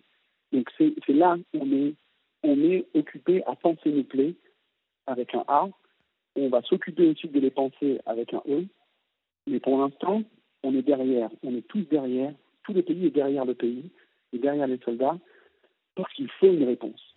Il faut une réponse parce que des actes comme cela ne peuvent pas être laissés sans réponse. Mhm. Il va, mhm. il va purement de la survie. C'est une question de survie. Ce n'est pas dramatique, mais je comprendrais, je comprendrais que ce soit perçu comme étant dramatique. Et c'est pour ça qu'on ne demande pas à ceux qui, ne sont pas menacés de le comprendre, mais c'est notre position. Comment, comment, Comment est, l'ambiance à Jérusalem où, euh, vous m'arrêtez hein, si je me trompe, mais euh, beaucoup, beaucoup euh, d'Arabes vivent à, Jérusalem. Comment ça se passe, la cohabitation entre Arabes et, Israéliens? Est-ce que Quelle est l'ambiance? Il n'y a plus personne qui se côtoie? Comment ça se passe? Ben Là, vous savez, on est en climat, on est trop près du conflit dans le temps. Donc là, on est en climat, on est entre guillemets en climat de guerre. Alors ça veut dire quoi un climat de guerre? Ça veut dire qu'il y a beaucoup moins de gens dans la rue les gens vont pas au travail, les enfants sont à la maison, ils vont pas à l'école. Euh, les gens restent chez eux, tout le monde reste chez soi, euh, les Israéliens, les Arabes israéliens. Euh, on sait que c'est des périodes qui sont qui sont beaucoup trop sensibles pour faire quoi que ce soit d'autre que rester chez soi et attendre que ça évolue dans un sens ou dans l'autre. On sait que la cohabitation est nécessaire, surtout à Jérusalem. Elle est, elle, est là depuis toujours. Donc, je dis, je suis, je suis avocat. Euh, dans mon immeuble, sur mon étage, euh, il y a un, bureau d'avocat qui est arabe, qui est un confrère très compétent et euh, dont je sais qu'il n'est pas affilié au Hamas. il n'y a pas besoin, qui, pas besoin de le soupçonner. Et donc, encore une fois, il faut revenir à cette, à cette distinction. Le peuple n'est pas en cause. Il ne l'a jamais été. Qui est en cause, c'est les revendications terroristes. Et ça, par contre, vu l'enjeu, comme je l'ai dit, vu l'enjeu pour Israël, on ne peut prendre aucun risque sur les considérations terroristes. Et c'est ce qui explique l'approche d'Israël ces dernières années, c'est que la menace terroriste étant tellement présente, elle amène à des actions qui, vues de l'extérieur, peuvent sembler euh, euh, porter atteinte au peuple. Mais c'est la menace terroriste qui disait le jour où le peuple se débarrasse de cette menace terroriste, comme ça a été fait pour tous les pays qui sont euh, en paix avec Israël et frontaliers, le Jourdain, la Jordanie, pardon, c'est frontalier l'Égypte, c'est frontalier, c'est des pays qui sont aussi proches d'Israël que, que les Gaza ou le Liban. Mais les Gaza et le Liban sont envahis par des, par des corps terroristes, et ces corps terroristes sont, sont des menaces existentielles pour Israël qu'Israël se doit de combattre, souvent au prix euh, de, de, vie humaine du peuple, mais c'est parce que euh, c'est une question de survie pour Israël. Et ça, il faut bien comprendre. Mais encore une fois, si on n'est pas dedans, on ne peut pas l'évaluer aussi, euh, clairement. Et donc, c'est pour ça qu'on on ne cherche pas à faire passer euh, la compréhension totale de ce message, mais il faut comprendre que c'est ça notre position. Et pour, pour enlever cette position, il faut nous prouver le contraire. Parce que nous, on ne prendra pas de risque avec notre propre vie. On ne sera pas les dindons de la farce qui respectent les droits internationaux quand personne ne le fait et qui attendent que la menace soit mise à exécution pour essayer de la désamorcer. On ne fera pas ça on se battra pour nos filles. Très bien, Yakov. Merci mille fois pour euh, ces euh, précisions, ces éclairages ce soir et euh, ce, cette, cette, température hein, que l'on a pu prendre ce soir sur ce qui vous anime. On, entend et on comprend complètement cette envie de, de rester debout, de rester libre. Et, sachez que nous sommes beaucoup, beaucoup ici en France à vous soutenir et puis à bien évidemment penser euh, à vous en ces heures sombres. Euh, je vous souhaite plein de courage. Et puis, euh, vous, vous, serez mobilisé, vous, Yakov? Moi, personnellement, non, parce que je n'ai pas la formation pour. Mais on, a, on a dans notre entourage immédiat des, des enfants, d'amis qui sont mobilisés, des gens. C'est pas fini. Il faut comprendre que c'est pas fini et qu'on on, on attend que ce soit fini pour respirer. Mais oui, on est, on est concerné de très près. Très bien. Merci beaucoup et euh, euh, courage à vous et bonne nuit, Yakov. Bonsoir. Merci à vous et euh, des bonnes nouvelles. Merci, au revoir. 23h45, vous êtes sur euh, la libre antenne d'Europe 1 et nous accueillons Nicolas maintenant. Bonsoir Nicolas. Bonsoir. Bonsoir Nicolas. Quel âge avez-vous? Alors moi j'ai 23 ans. D'accord. Et, et d'où m'appelez-vous? Là j'appelle du Pas-de-Calais. D'accord. De quoi voulez-vous me parler Nicolas? Bah, Aujourd'hui j'avais envie de parler un peu de, de mon enfance que j'ai vécue jusqu'à aujourd'hui, Oui. qui était assez euh, perturbant pour moi. Euh, donc euh, voilà, c'était un peu ce que j'avais envie de délivrer ce soir à, à vos auditeurs. D'accord. Mais on vous écoute Nicolas. Alors ben il faut savoir que du coup moi là je suis né euh, en août 2000. Oui. Donc je suis né à Lens, dans le Pas-de-Calais du coup. Et donc là au début, ben ça commence pas très bien parce que je suis placé en famille d'accueil à, à ma naissance. Donc euh, j'ai vécu un peu euh, la famille d'accueil dès, dès mon plus jeune âge, hein, dès les cinq jours, parce qu'on a les cinq jours un peu en, en berceuse, un peu tout ça. Et, euh, et puis après, je sors, je vais directement en famille d'accueil. Parce que Oui. voilà, il y a mes parents qui, qui reçoivent une lettre par rapport à ça. Et euh, du coup, ouais, je suis placé euh, directement. Donc c'est quelque chose que j'ai un, un peu mal vécu sur le coup. Parce que ça reste quand même un traumatisme euh, par rapport à ça. Quand on apprend ça plus tard, quoi, forcément. Mhm, mhm, bien sûr. Parce que j'ai j'ai des parents qui sont pas forcément euh, euh, des bons exemples, on va dire. Donc euh, moi j'ai fait une demande à, ce sujet-là d'ailleurs euh, au niveau de l'aide sociale à l'enfance pour avoir un dossier, pour pouvoir voir ce qui s'est vraiment passé, tout ça, parce que tout ça, ça, ça me tracassait de savoir pourquoi euh, j'ai été placé, pourquoi euh, il s'est passé tout ça. Mhm. Donc moi, je suis le, le quatrième d'une grande fratrie. Il faut savoir qu'il y a quand même trois grandes sœurs au-dessus de moi, hein, donc euh, qui sont plus âgées que moi et qui ont aussi du coup euh, dû passer euh, plus tard que moi, mais ils, sont passés du coup tous en famille d'accueil. Donc euh, certains au bout de 18 mois, certains au bout de de 12-13 mois, et donc moi je suis le seul qui est placé directement à la naissance en suivant forcément la, mes grandes sœurs. Oui. Donc euh, voilà, j'ai fait un vécu dans une famille d'accueil. euh, du coup, je vais, je vais dire que ça s'est plutôt bien passé parce que je m'entends toujours actuellement avec cette famille d'accueil et c'est vraiment euh, ce qui m'a aidé un peu à me relever dans, dans cette situation. C'est vrai que j'aurais pas été en, en famille d'accueil, je sais pas si si j'aurais eu encore la tête sur les épaules aujourd'hui. Oui. Donc, euh, en grandissant, du coup, euh, j'ai fait mon enfance jusqu'à l'âge de 10 ans. Après, euh, j'ai décidé de rentrer chez mes parents définitivement parce que ben, c'est là où sont mes racines, c'est là où sont ben, mes vrais parents du coup. Donc, du coup, j'ai fait des démarches, etc. auprès du tribunal. On a fait des nuits, euh, des week-ends, un week-end sur deux, etc. Commencé progressivement.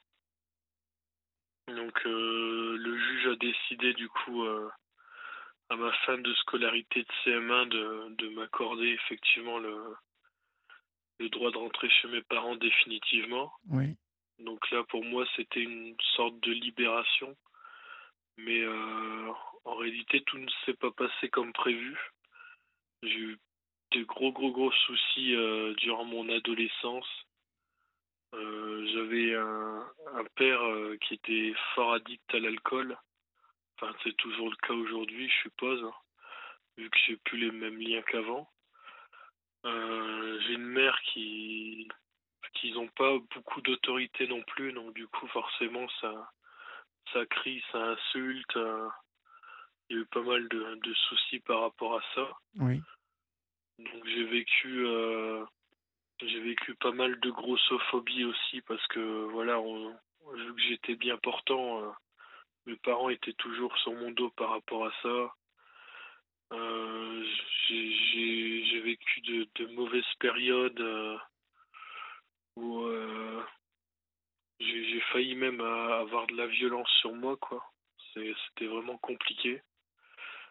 Et donc, c'est vrai qu'on a du mal à en parler parce que ben, quand c'est ses parents, c'est pas évident. Ah oui, c'est pas facile, ouais. Voilà, donc j'ai eu une grosse période comme ça. Euh, du coup, moi, je me suis réfugié un peu dans, dans une passion que j'aime, c'est la musique. Oui. Et donc, du coup, je, je, faisais de la flûte en famille d'accueil. J'ai dû arrêter la flûte parce que mon père, il, il voulait plus me ramener à mes cours de musique. En plus, il, me discriminait en disant que les flûtes c'était pour les pour les tapettes entre guillemets quoi, comme il disait. Donc j'ai dû tout arrêter. Lui il voulait que je fasse du football. Bon, il m'a inscrit, mais ça ça a duré qu'un mois, ça m'a pas plu. C'était pour bien sûr avoir euh, le privilège d'avoir des, des places de lance, etc. Euh, euh, bah, avec le club. Du coup, bah, ça, ça, l'intéressait plus, mais moi, vu que c'était pas mon, ma tasse de thé, j'ai arrêté au bout d'un mois, j'en avais déjà marre. Donc je me suis réfugié dans, dans le rap. Je faisais du rap euh, amateur pour, euh, pour me défouler, pour parler de tous ces problèmes. Je racontais un peu ma vie, tout ça. Euh, et donc en rentrant au, collège, j'ai décidé de me lancer un peu une chaîne YouTube avec ben, ce type de rap amateur chose que j'ai regretté par la suite parce que j'ai vécu énormément d'harcèlement scolaire par rapport à ça. Les gens me demandaient des autographes pour, euh, pour se moquer, des, des freestyles pour se moquer. Euh. J'étais vraiment devenu la risée du collège parce que ben, tout le monde savait que je faisais des, ça sur YouTube, donc ça se partageait les liens, etc. Les gens sont sans pitié. Hein. Voilà. Donc j'ai vécu pas mal de d'harcèlement scolaire euh, par rapport à ça. Euh, je l'ai très mal vécu, mais bon, j'ai pas pas baissé les bras malgré que j'étais vraiment dans une mauvaise période. J'ai continué à avancer. Euh, fin du collège, j'ai eu mon brevet, donc je me suis sauvé au lycée. On m'avait dit mes grandes sœurs me disaient, vu qu'ils étaient dans un lycée, euh, tu verras au lycée, ça, ça sera mieux, ils, sont peut-être plus matures, etc. Il y aura plus ce, type de problème. Euh, donc du coup, j'arrive au lycée en seconde. Bah, ça va, j'avais pas beaucoup d'amis au collège, très peu, donc du coup, j'arrivais pas à savoir euh, me mettre dans un groupe pour histoire d'être bien, d'avoir des amis pour euh, qui discuter quand ça va pas, etc. Pour éviter de se sentir seul. Donc là au lycée on avait réussi à se créer une, petite bande, une petite bande d'amis. Donc euh, là on arrive au lycée, pareil, L'harcèlement, il n'est pas arrivé tout de suite parce que ben au début tout se passe bien vu qu'il y a forcément des gens qui arrivent d'autres collèges, d'autres horizons qu'on n'est pas forcément connus euh, par rapport à ça. Euh, et c'est là où j'ai rencontré justement euh, une fille qui, qui plus tard du coup deviendra ma femme qui actuellement. Donc on a avancé ensemble au lycée. On, on, a eu on a eu une relation amoureuse à côté parce qu'on a eu nos premiers petits copains à côté, forcément au, lycée. Et arrivé en, terminale, du coup, euh, avant de rentrer en terminale, euh, pendant les vacances d'été, on on s'est déclaré notre flamme, on s'est mis ensemble actuellement avec euh, ma femme en 2017. Et quand on est rentré au lycée, là, c'était vraiment un harcèlement, mais vraiment puissant. Les gens euh, voulaient qu'on se sépare, euh, les profs tenaient avec, donc euh, moi j'avais des cours de, de commerce, j'étais en bac pro commerce, et les, les 3-4 heures de commerce ne servaient qu'à parler de... Il y a des moments ça servait qu'à parler que, que de, de mon couple, de savoir ce que je peux, ce que je devrais faire, de ce que savoir ce que je peux faire, etc. Vraiment, j'ai vécu un cours de commerce où ça parlait que de ça pendant trois heures. Alors, je comprenais pas l'intérêt euh, du cours, quoi, parce que moi, c'était pas le but. Euh, j'étais pas venu à l'école pour, euh, pour me faire remonter le cerveau, quoi, puis me faire manipuler. J'ai vécu pas mal de de, tristesse à ce moment-là. Heureusement, j'avais une, une, assistante sociale au lycée qui était là pour ça. Oui, parce que j'allais vous demander si quelqu'un s'occupait un peu de vous, de, de vous défendre un peu, de... Bah, au, collège, quand j'avais des, des, gros problèmes, j'allais souvent c'est à la maison départementale de solidarité, la MDS, là où il y avait pas mal d'assistantes sociales pour m'écouter et puis euh, me laisser parler tout ça. Et euh, tandis qu'au lycée, j'étais plus à l'assistante sociale qui était agréée dans le lycée. Donc elle nous a beaucoup aidé, elle nous a beaucoup pris en consultation euh, pour souffler un peu, pour parler un peu. Donc là, on a, vraiment eu un beau suivi par rapport à ça. Euh, parce que que ce soit la CPE, le, proviseur, etc., il n'y a jamais personne qui a, vraiment voulu prendre en, compte cette, euh, cette attente. Parce que ma femme, elle a eu euh, pas mal de soucis euh, au lycée également. On l'avait mis une étiquette limite de, folle, quoi, parce que ben je sais pas c'était dû à quoi, mais en tout cas, on, on lui avait mis cette étiquette-là parce qu'elle a, elle a, un, elle handicap en fait, euh, donc de naissance, elle a fait une, hydrocéphalie euh, sur kyste, donc du coup, elle a, été opérée 14-15 fois de la tête euh, pour, pour survivre à ça, en faisant une, une opération pour adulte à, l'âge de 3 ans pour survivre. Ça, c'était une belle porte qu'on lui a offert à l'hôpital de Lille. Euh, et puis après, elle a, elle a eu pas mal euh, de scolarité en, IME, tout ça, pour du coup euh, que ce soit adapté à son handicap. Et ensuite, elle, a, elle est rentrée comme moi au collège en école normale. Tout s'est bien passé, donc on n'était pas dans le même collège. Donc là, on, s'est rencontrés au lycée, effectivement. Et on a vécu vraiment de, l'harcèlement stupide de la part des gens. Que ce soit les gens, les profs, les, les, les, les, prof, les professionnels du, lycée en, général.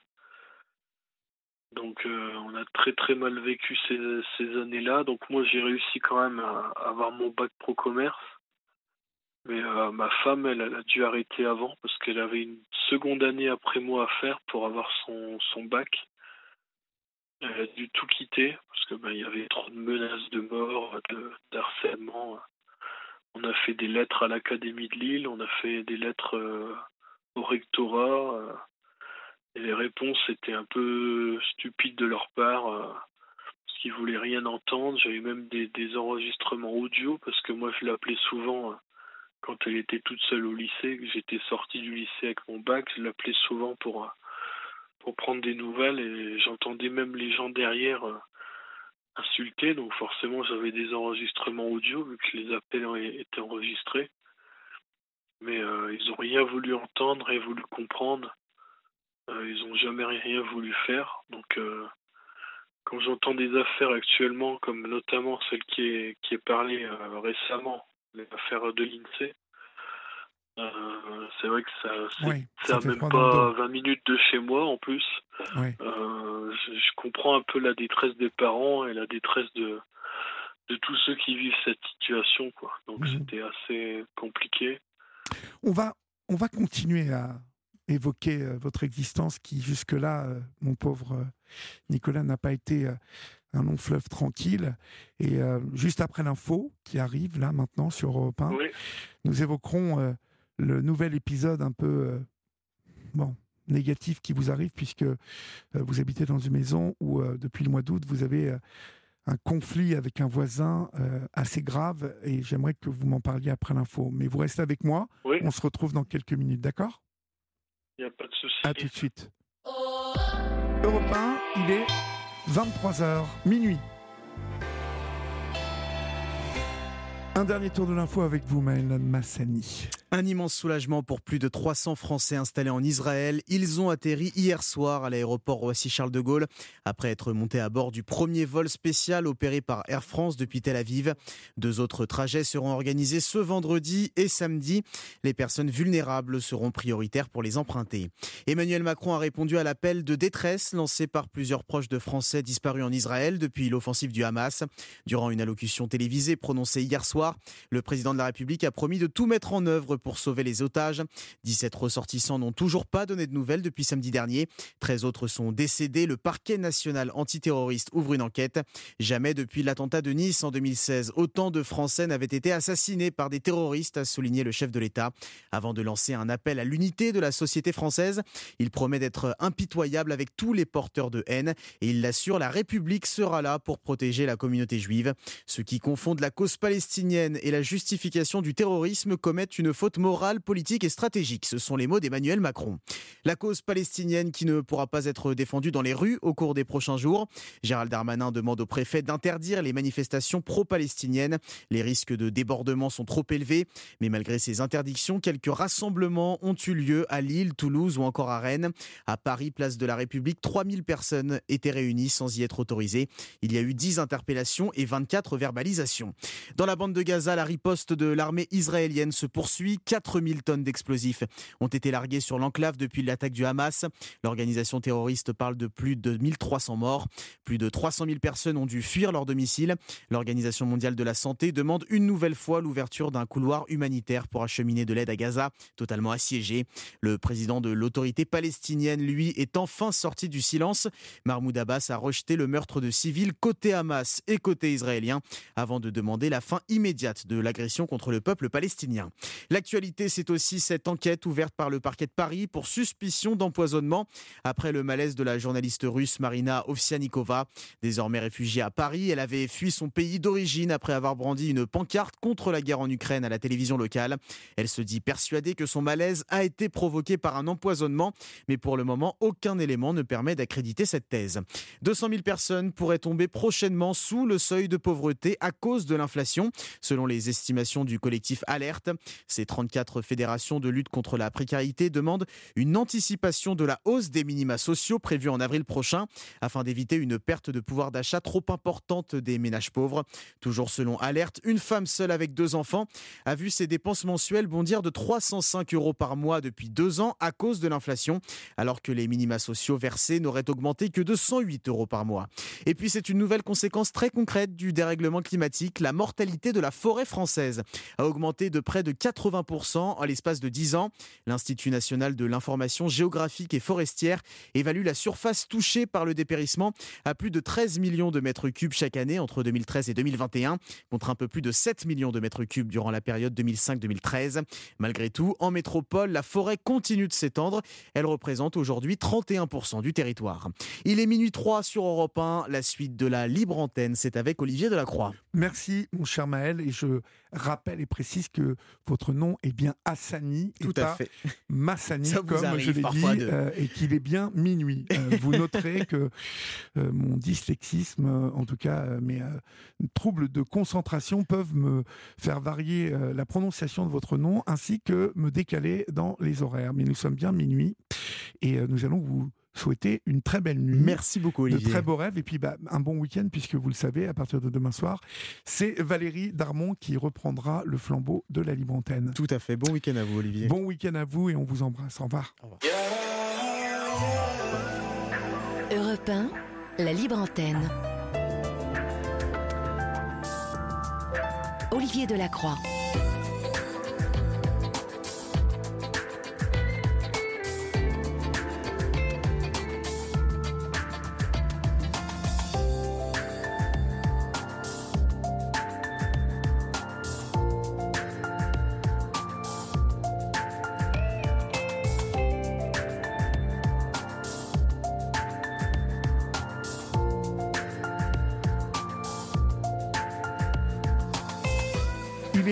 Passé de 5 minutes. Euh, vous êtes euh, sur la libre antenne d'Europe 1. Nous sommes ensemble jusqu'à 1h du matin, chers amis. Cela veut dire que vous pouvez composer le 01 80 20 39 21 pour nous joindre si euh, toutefois vous avez envie de me parler.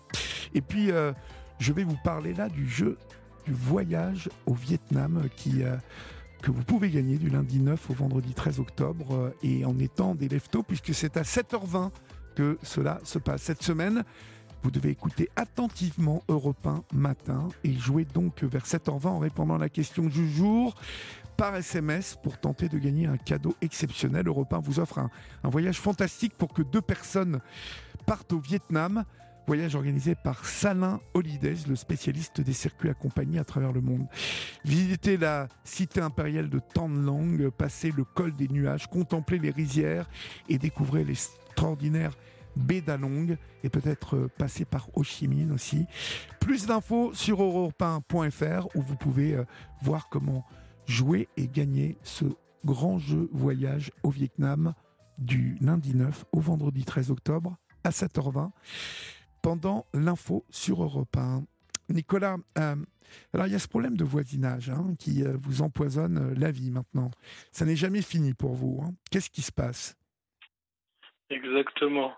Alors du coup, il faut savoir que du coup, bah, pour reprendre un peu l'histoire où j'en étais arrivé, donc après il y a eu forcément bah, les diplômes, l'avenir professionnel, on a eu un, appartement entre deux, on a dû passer par la PMA pour avoir un joli enfant. Donc on vivait en appartement et donc là on a décidé de s'installer en maison. Donc euh, la, mairie nous a attribué cette maison euh, en novembre 2022. Euh, ouais, non 2023. voici c'est ça. Donc du coup on a on a cette maison depuis novembre 2022. des minières du coup. Hein. Et euh, donc là, on a, on a effectivement depuis août, précisément, euh, un, de mes voisins, du coup, donc pas le mitoyen, mais de l'autre côté.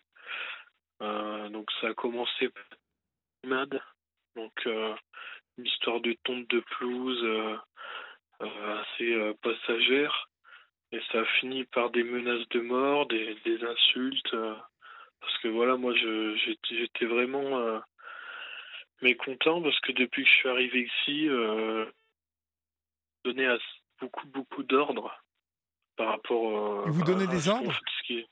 Ouais, voilà. Moi, je prenais fallait faire il fallait faire ça, fallait tondre la pelouse, fallait tailler les haies, fallait faire, fallait. Il se prenait pour qui, votre voisin se sauve pas, voilà. Donc, euh, je sais pas. Euh, je me suis posé la même question, donc euh, à, force de se défouler comme ça, ben j'ai exprimé mon mécontentement poliment. Mais vu que voilà, on est quand même dans des logements sociaux, je me dis il y a des gens, ils sont peut-être pas forcément courtois, donc du coup, ben, ils nous ont répondu vulgairement et même en nous menaçant de mort, quoi. Parce qu'il y a lui et il y a son fils aussi, mais bon, le. On, vous menaçant de mort, carrément, rien que ça. Ouais, voilà. C'était, euh, je vais passer par au-dessus le grillage, je vais te saigner, je vais ci, je vais là. Donc, euh, bah, au début, j'ai, j'ai, laissé passer, hein, j'ai, j'ai passé outre, on est rentré, passe à autre chose. Mais c'est vrai que ben, de jour en jour, on, on rajoute des couches, on regarde sans arrêt dans mon terrain ce qui se passe. Euh, donc là, moi, j'en ai eu marre, j'en avais ras-le-bol. Ma femme, elle sortait, juste pour promener son chien dans le jardin, ben, qu'est-ce qui se passe il, il agressait parce que moi j'étais au travail, j'ai un travail assez, euh, assez prenant.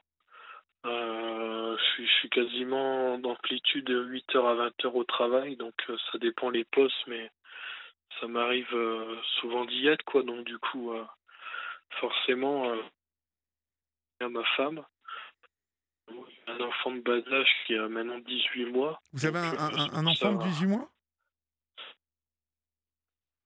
Mais mettez-vous dans un endroit, mettez-vous dans un endroit où vous captez bien là, parce que je vous perds un peu. Oui, oui, oui. Alors comme je disais, ouais, j'ai un enfant de 18 mois. Oui. Ah, là je vous entends plus du tout. Donc, euh, allô, Nicolas? J'aimerais. Allô? Ouais, oui, ça y est, je vous entends. Ouais, bah, ne bougez plus. où j'étais. Ok.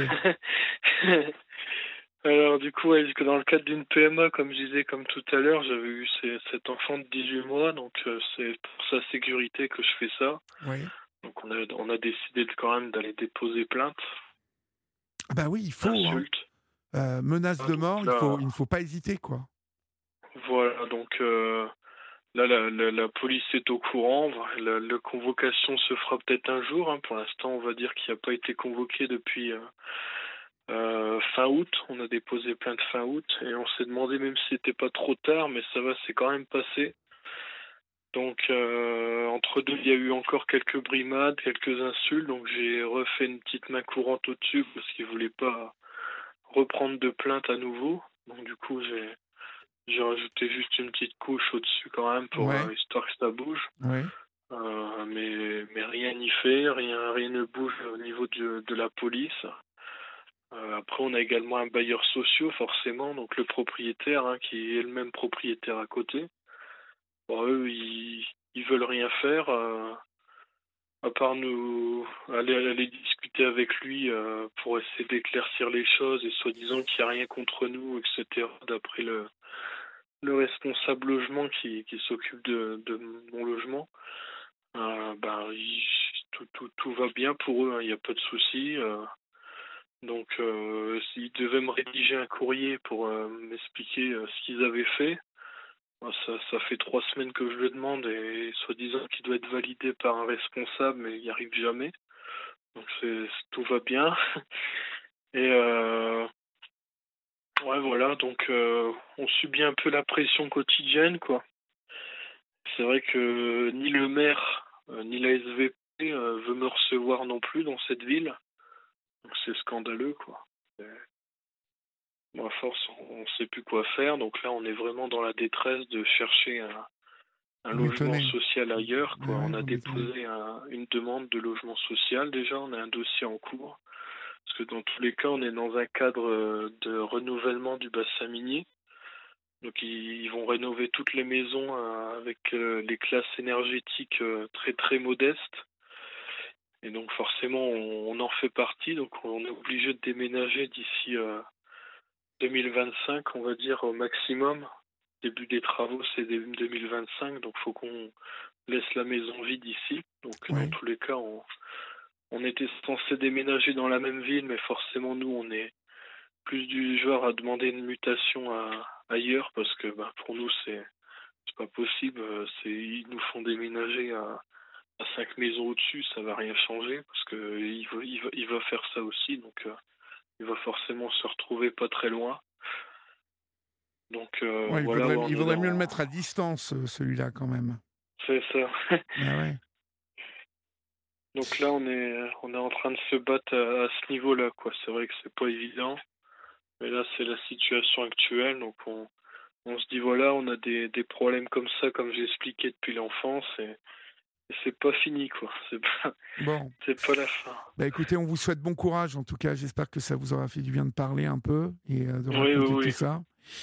Euh, gardez l'espoir quand même. hein. Euh, Il y a un bébé là, il y a, il y a un projet de vie quand même. Donc, il faut se concentrer sur votre femme, votre, votre enfant, et puis ne pas trop s'occuper de, du- de l'hystérique qui habite à côté de chez vous. Et puis peut-être qu'avec le déménagement, ça va s'arranger. C'est ça. En plus, on prévoit également un, un deuxième parcours PMA là, qui commencerait au mois de novembre, Très bien.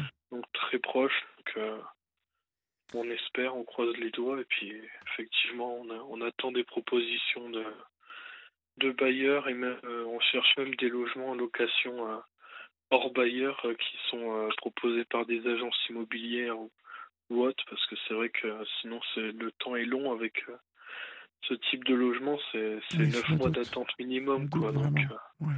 c'est pas évident, quoi. En tout cas, je vous souhaite bon courage, Nicolas. Merci de nous avoir appelés ce soir pour sur l'antenne d'Europe 1. Et puis, euh, vous connaissez le chemin maintenant. Donc, si vous avez besoin, vous savez Oui, oui, où nous trouver. D'accord? Je vous remercie beaucoup. Je et vous puis, en prie. euh, voilà, donc je vous souhaite à tous une bonne soirée également. ben, Nous aussi. Bonne nuit. Au revoir. On accueille Françoise maintenant sur l'antenne d'Europe 1. Bonsoir, Françoise. Bonsoir, j'ai- je suis avec mon mari Bonsoir Olivier. Bonsoir. Comment s'appelle votre mari? Karim. Karim. D'accord. Quel âge avez-vous, Françoise, et d'où nous appelez-vous? Alors, on n'appelle pas loin de chez vous, je pense. Alors, il, faut que vous, en, vous enleviez le haut-parleur parce que je vous entends pas très bien, en fait. Ouais, Est-ce que là, ça va? Ouais, ça va à peu près, ouais, d'accord. Attendez, parce que je vous entends pas du tout. Euh, je quelqu'un. euh, voilà, je vous entends. Vous m'entendez Voilà, je vous entends mieux. Donc vous m'appelez de D'accord. C'est ça? De quand Voilà, de quand Et je vais vous donner des, des nouvelles parce que ça fait un petit moment que je vous ai pas vu au téléphone. Donc depuis le Ron, vous savez, la dame qui était violente. Euh, on eu Je vous entends pas bien, Françoise. Vous êtes dans un endroit où ça capte pas bien. Est-ce que vous pouvez vous déplacer, s'il vous plaît? Parce que il y a, il y a vraiment un souci de, de connexion. euh, là, est-ce que ça capte? Ouais, là, ça, ça va à peu près, ouais, d'accord. Donc, Ça vous, va, vous m'entendez? Ouais, D'accord. Donc, euh, depuis le Tarn-et-Garonne, on a fait beaucoup de périples, on a eu beaucoup d'ennuis avec des gens. Et là, on s'est retrouvé euh, à cause d'un hôtel euh, qui, est première classe, Ouais. qui est à Angoulême. Était, euh, en fait, les patrons étaient des gens de sommeil. on vous entend pas bien, Et- François. Je suis désolé. Alors, a- est-ce que vous m'entendez là? Euh, essayez encore. vous m'entendez? Là, je vous entends. Là, voilà. Bon, d'accord. donc, je disais, on a eu beaucoup de problèmes dont un dans un hôtel de première classe, donc à Angoulême, dont les patrons étaient des marchands de sommeil. Oui. Donc, euh, en fait, euh, ils nous ont proposé des un appartement, et cet appartement était entre trois parkings. C'est-à-dire que dans la chambre, il y avait carrément des camions qui se garaient devant la chambre, et devant la cuisine, pareil. Donc, on a cassé le contrat, on est parti, on a mis la clé dans, la, sur, dans, leur, euh, dans leur boîte aux lettres. Ils ont essayé de nous, de nous prendre, rentrer dans nos comptes, essayer de nous vider le compte. Et maintenant, nous, on est à Caen. Alors, notre problème, c'est qu'on couche dans les parkings maintenant, parce qu'on n'a pas d'appartement. On est au froid, on a 61 ans tous les deux. Et donc, c'est vraiment une catastrophe. J'ai essayé de demander à la mairie, donc euh, la secrétaire du maire essaye de nous aider tant qu'elle peut. Euh, les assistantes sociales, c'est long. C'est dur, c'est difficile d'avoir euh, les, quatre dossiers. Et là, on se retrouve, donc on va se retrouver au froid, sans couverture, sans rien du tout dans la voiture avec une petite chatte de six mois. Et donc, euh, je voulais faire appel aux auditeurs parce que j'ai fait deux cagnottes. Une cagnotte sur Litchi une autre cagnotte sur euh, Go euh. Et euh, pour nous aider financièrement, si les gens peuvent nous aider euh, à manger, à, à se loger, et avoir des nuitées d'hôtel, parce que là, les grands froids arrivent et on a peur de mourir dans la voiture. Donc voilà, la situation où on est, c'est Vous, vous, dormez dans, catastrophique. vous dormez dans votre voiture, là, maintenant. Donc. Ouais, exactement. On dort dans la voiture, on a une petite citadine et euh, c'est une catastrophe quoi parce qu'on peut pas dormir. Euh, Si on essaye dans les garettes sur le terrain de la mairie de de Caen, ben on a la musique, on a les on a les lumières, donc c'est l'horreur. Donc Mais- euh, et puis là en plus on a plus d'un centime sur nous. Donc euh, c'est c'est si je fais un appel au secours là Olivier parce que euh, il faut vraiment euh, j'ai fait deux cagnottes, je vois qu'il y a zéro euh, je voudrais vraiment appeler les gens à soit à nous loger sur Caen, soit euh, avoir un petit studio, soit nous aider financièrement, quoi, parce que là, c'est une catastrophe. Et j'ai fait appel au, au Média, donc euh, comme euh, vous me connaissez, euh, Olivier, que ma voix elle est connue à la radio. Donc voilà, je fais un appel au secours là. Mais vous étiez dans le Tarn avant. Qu'est-ce qui s'est passé pour que vous partiez Alors, dans, oui, alors j'étais dans le, le Tarn-et-Garonne, vous savez, avec la femme qui était violente. Donc ça, euh, on a été logé chez sa maman, puis après on est reparti dans le Tarn. Dans le Tarn, on a eu deux personnes âgées, mais c'était des cas euh, vraiment particuliers, c'est-à-dire qu'ils chauffaient pas la chambre, ils exprès. Euh, ils mettaient la musique à fond. Euh, il fallait il fallait qu'on obéisse, pardon, à, à la personne âgée pour venir manger, pour voilà, ça répétait toujours que ils étaient en EHPAD, etc. Donc ils étaient vraiment particuliers. C'est les personnes âgées. Je, voilà, il faut les supporter. Et certaines, euh, donc le frère de mon mari est venu nous chercher. Après, on est passé dans la maison euh, familiale des trois frères de mon mari, euh, avec mon mari. Et là, on a eu euh, la mort d'une petite chatte qui s'appelait Poupie, qui avait 23 ans, qui était complètement, la maison était mauvaise. Je ne sais pas si vous y croyez, vous, aux esprits euh, ou aux choses comme ça. La petite chatte, elle, euh, notre chatte, elle faisait des, le crabe, euh, elle a pris des convulsions, etc. Donc, ce qui fait que après on a dû partir parce que même une amie, je vous ai, qui m'a téléphoné, elle m'avait dit mais Françoise, tu cries au téléphone, il y a quelqu'un qui crie. Et j'ai dit non, je crie pas du tout. Elle a été effrayée, effrayée, effrayée. Et donc, elle m'a dit, et donc on a quitté cette maison, hein, parce que là, Ah bon? on s'est retrouvé, ouais, on s'est retrouvé à la rue, à La Rochelle.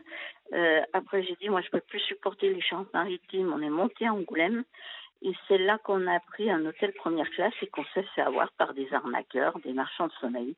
Donc, je voulais dire aussi aux, aux gens euh, qui prennent ces gens d'hôtel, faites attention parce que maintenant, c'est vraiment plus des hôteliers qui tiennent ça, mais c'est vraiment des escrocs, quoi. C'est des marchands de sommeil. Parce que là, il avait construit des maisons sûrement à la sauvage. Il donnait aux pauvres, vous savez, des appartements seulement.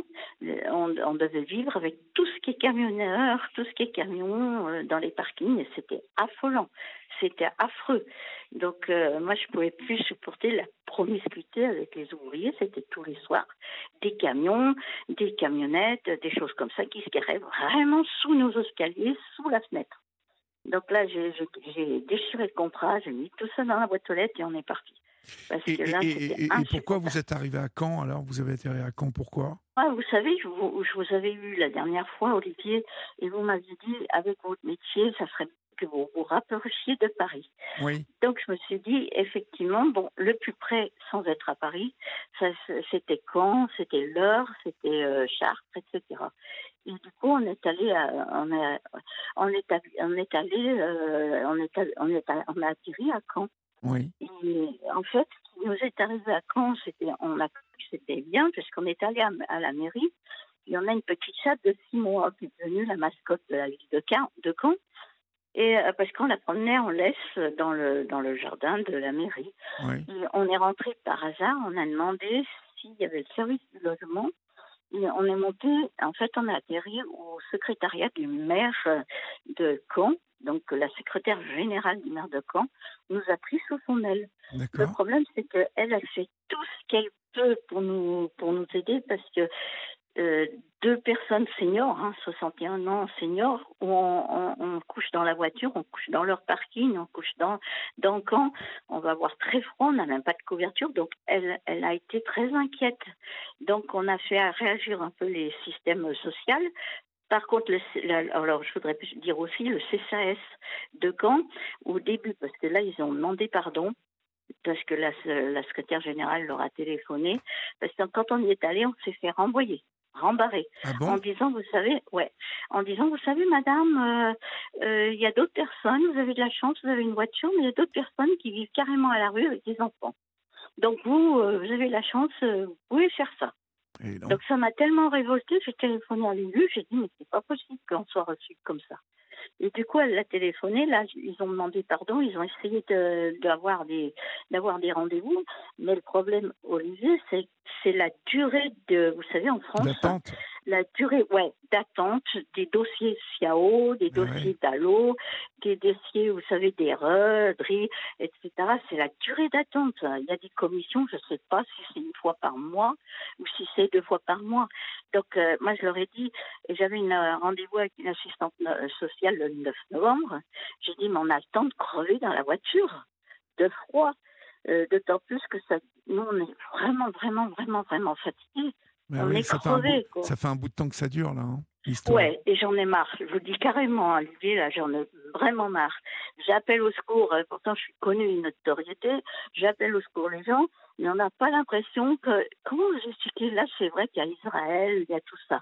Mais comment, comment expliquer que les gens ne réagissent, ne réagissent pas, les Français, euh, avec des personnes seniors qui, sont, qui dorment dans la rue, Eh oui, sans mais vous, savez, je vais vous dire, Françoise, Voilà, euh, il y a tellement de misère partout que les gens, ils ouais, savent, ça, euh, je suis... Ça, vous oui, savez, et ils savent plus euh, où donner, euh, comment faire, parce que le problème, c'est que vous êtes parmi plein de gens qui sont à la rue, et, et c'est ça le souci. Surtout que du côté de Caen, là-bas, on pousse un peu plus loin, il y a Cherbourg, il y a tous les réfugiés qui sont aussi dans le coin là-bas, euh, ils doivent être débordés aussi du côté de, de, ouais, de la ouais, parce que nous, quand on était sur l'Orme, vous savez, au parking vers l'Orme, Euh, on s'est viré euh, parce qu'on peut pas faire les toilettes, on peut pas faire euh, ben, nos besoins. Euh, on allait dans les hôtels, on s'est fait rembarrer. On allait dans les restaurants, on s'est fait rembarrer. Euh, donc euh, là, je ne vois plus. Mais vous Là, touchez un peu le- une petite retraite euh, l'un et l'autre ou... Non, pas du tout. Moi, je suis RSA et mon mari, elle a la SS, donc la fin de droit, lui touche 500 euros et moi que 280 298 euros Ah ouais, là, de, de RSA. Quoi. Donc j'ai fait appel, euh, même avec mon métier d'animatrice euh, radio, de chroniqueuse, euh, de couée, de toutes les radios que j'ai fait, je leur fais appel parce que franchement, il faut qu'ils nous aident. C'est bien la première fois que j'appelle au secours comme ça. Vous l'avez appelé Vraiment. un peu pour qu'il vous file un coup de main? Euh, disons que là, je comprends pas quelque chose. C'est qu'il met que vous avez un coup de gueule à faire, vous pouvez passer dans l'émission. J'essaie de le joindre, mais c'est impossible de le joindre. J'arrive pas à le joindre. Donc, euh, j'ai essayé avec Jeff, j'ai essayé avec toute l'équipe.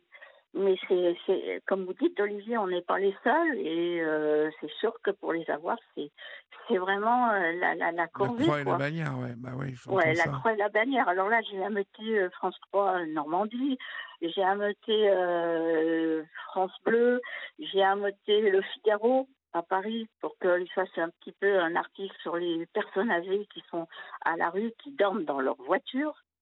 Euh, parce que là, en plus, ils annoncent des grands froids, ça va descendre. Donc, euh, je sais plus comment faire.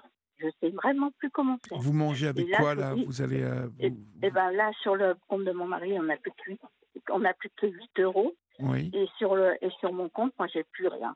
Aujourd'hui, on a fait les courses, j'ai plus rien. Donc, euh, même en faisant un appel, euh, vous savez, financièrement de secours, d'urgence, on va pas l'avoir tout de suite, tout de suite. Mais donc, non, bien euh, sûr, bien sûr. donc, comment il faut faire? On peut même pas manger, on peut rien faire. Là, je sais que là, c'est pour ça que j'ai appelé Olivier, parce que là, ça tourne en rond et j'ai l'impression que. Et puis moi, je commence à, à craquer, je commence vraiment à craquer. Bah oui, vous m'étonnez. Donc, et puis j'ai beaucoup d'amis qui me disent oui, mais comment ça se fait que c'est inadmissible qu'on laisse euh, des personnes comme ça euh, dehors? Je dis oui, moi je trouve aussi, mais euh, j'appelle au secours partout.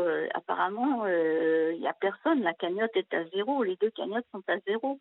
Mais je sais qu'il faut qu'ils donnent aussi les gens un peu souvent et ça peut les, les arrêter, quoi. Mais là, c'est quand même, on a, on, on a 61 ans, on est des seniors à la rue, ouais. euh, donc euh, j'appelle au secours. Là, c'est vraiment un appel au secours. Je répète Olivier parce que là, j'en peux plus, je suis, je craque. Donc euh, Mais je comprends, voilà, je parce que, comprends, vous craquiez. c'est- euh, je travaillais avec Radio Anguin, avec Guigui Mesgar, euh, sur des émissions.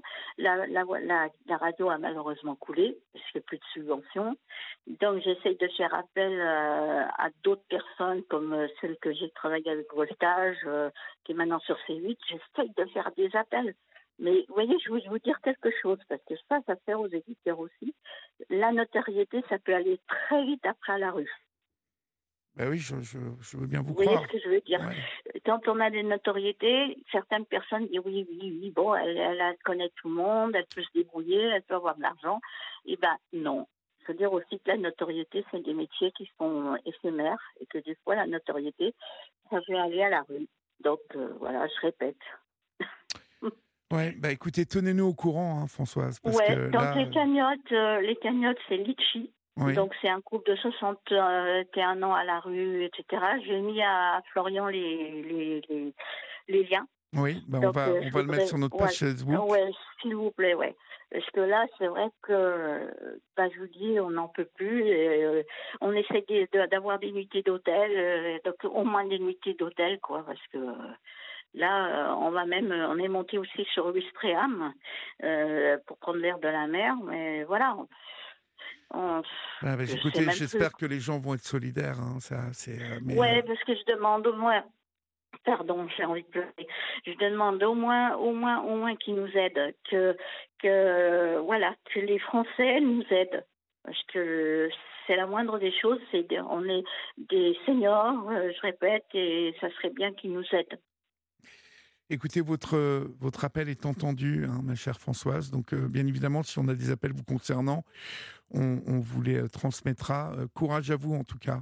Ouais, et s'il y a des appartements que les gens ont sur compte et qui, vous savez, qui servent pas, ben, ça serait, ça nous ferait euh, au moins du bien de prendre une douche Bien chaude, sûr, de bien manger, etc. Bien sûr. Ou alors de l'argent pour qu'on y arrive. Voilà. Très C'est dommage d'être arrivé, en- d'être arrivé à, la, Oui. à ce point-là. hein. Mais bon. L'appel est lancé, Françoise. On vous tiendra Merci au courant et bon courage à vous. Au revoir. Merci beaucoup. Au revoir. Sur Europe 1, venez vous confier à Olivier Delacroix en appelant le 01 80 20 39 21. Numéro non surtaxé, prix d'un appel local. Minute 33 sur Europe 1 et nous accueillons Mathieu maintenant. Bonsoir Mathieu. Euh, bonsoir Olivier. Euh, ouais, je, vous, je vous appelle ce soir en fait. euh, c'est en fait euh, j'avais déjà appelé le mois dernier déjà Oui. pour pour autre chose. Euh, là euh, depuis euh, au moins à peu près ouais une semaine et du coup mon chat par rapport à mon animal en fait hein, Oui.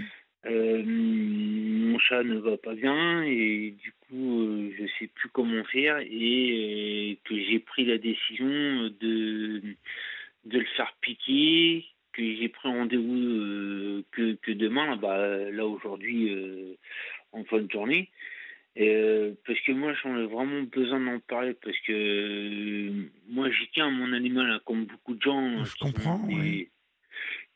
et là là ça va parce que j'arrive à tenir.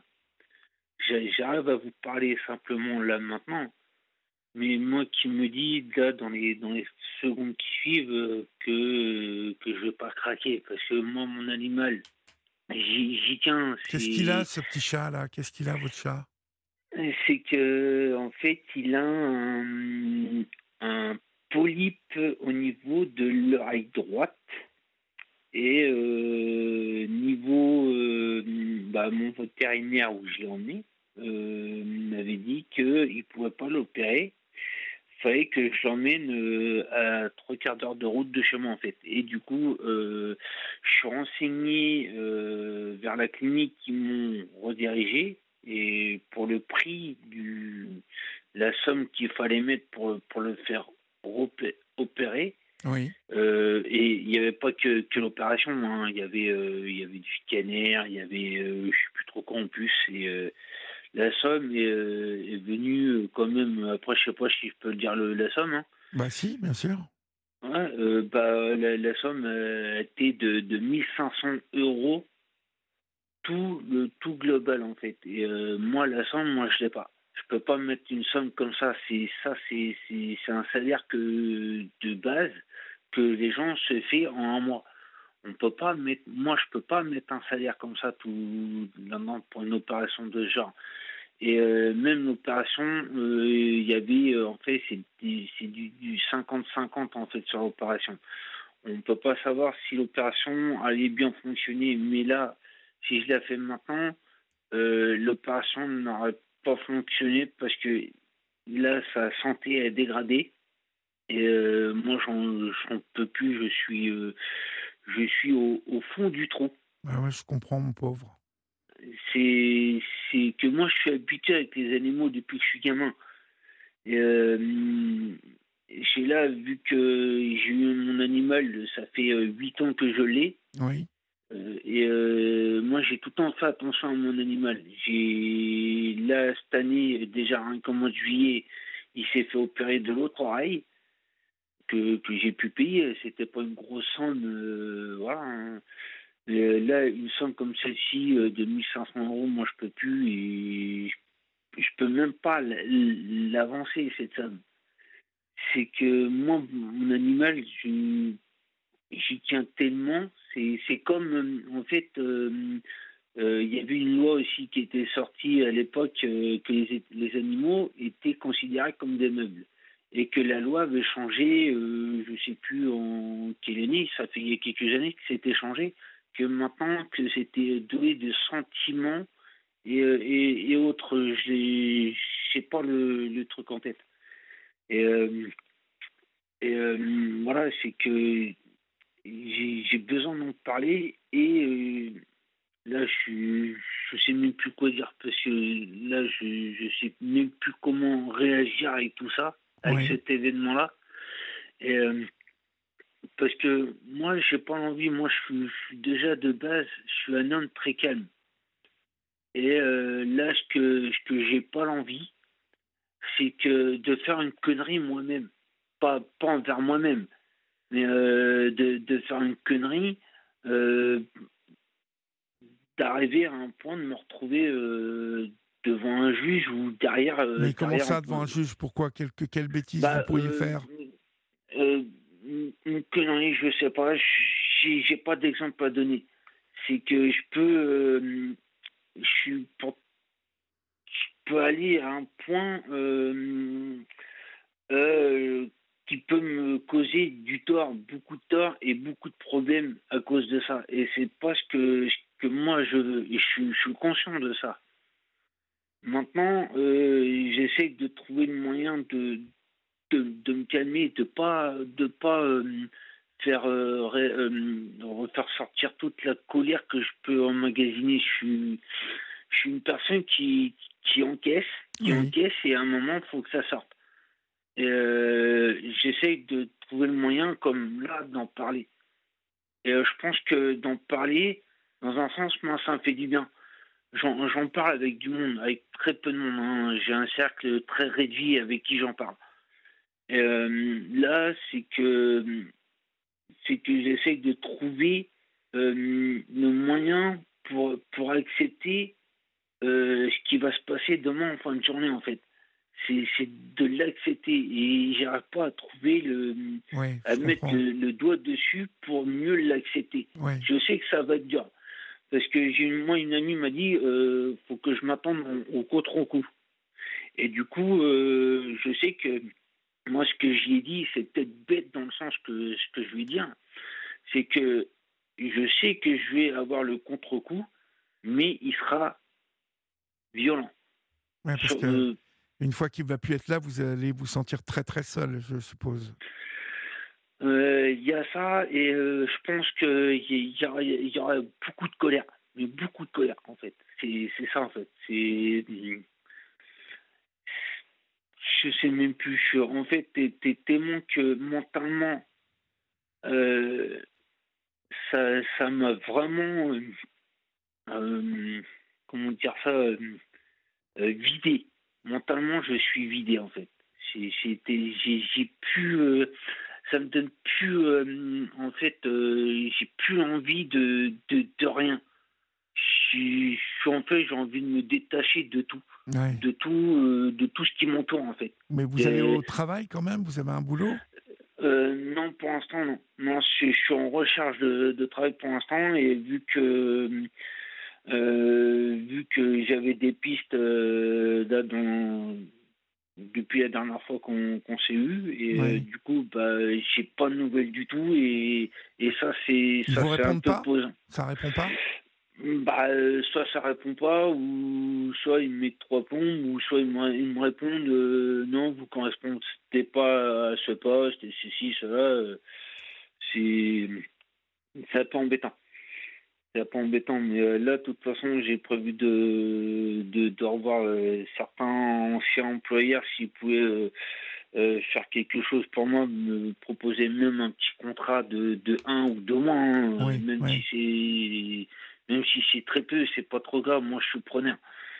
Euh, mais tout ça, à cause de tout ça, moi ça me mentalement, pour moi mentalement ça me détruit, ça me détruit. Euh, moi je compte pas trop sur ma famille, mais euh, c'est que moi mon père m'a tout le temps dit de, de, savoir se débrouiller par soi-même. Dans un sens, il a pas tard. Mais euh, là, là, il y a des trucs que, que je perds pied euh, carrément, que je perds pied totalement.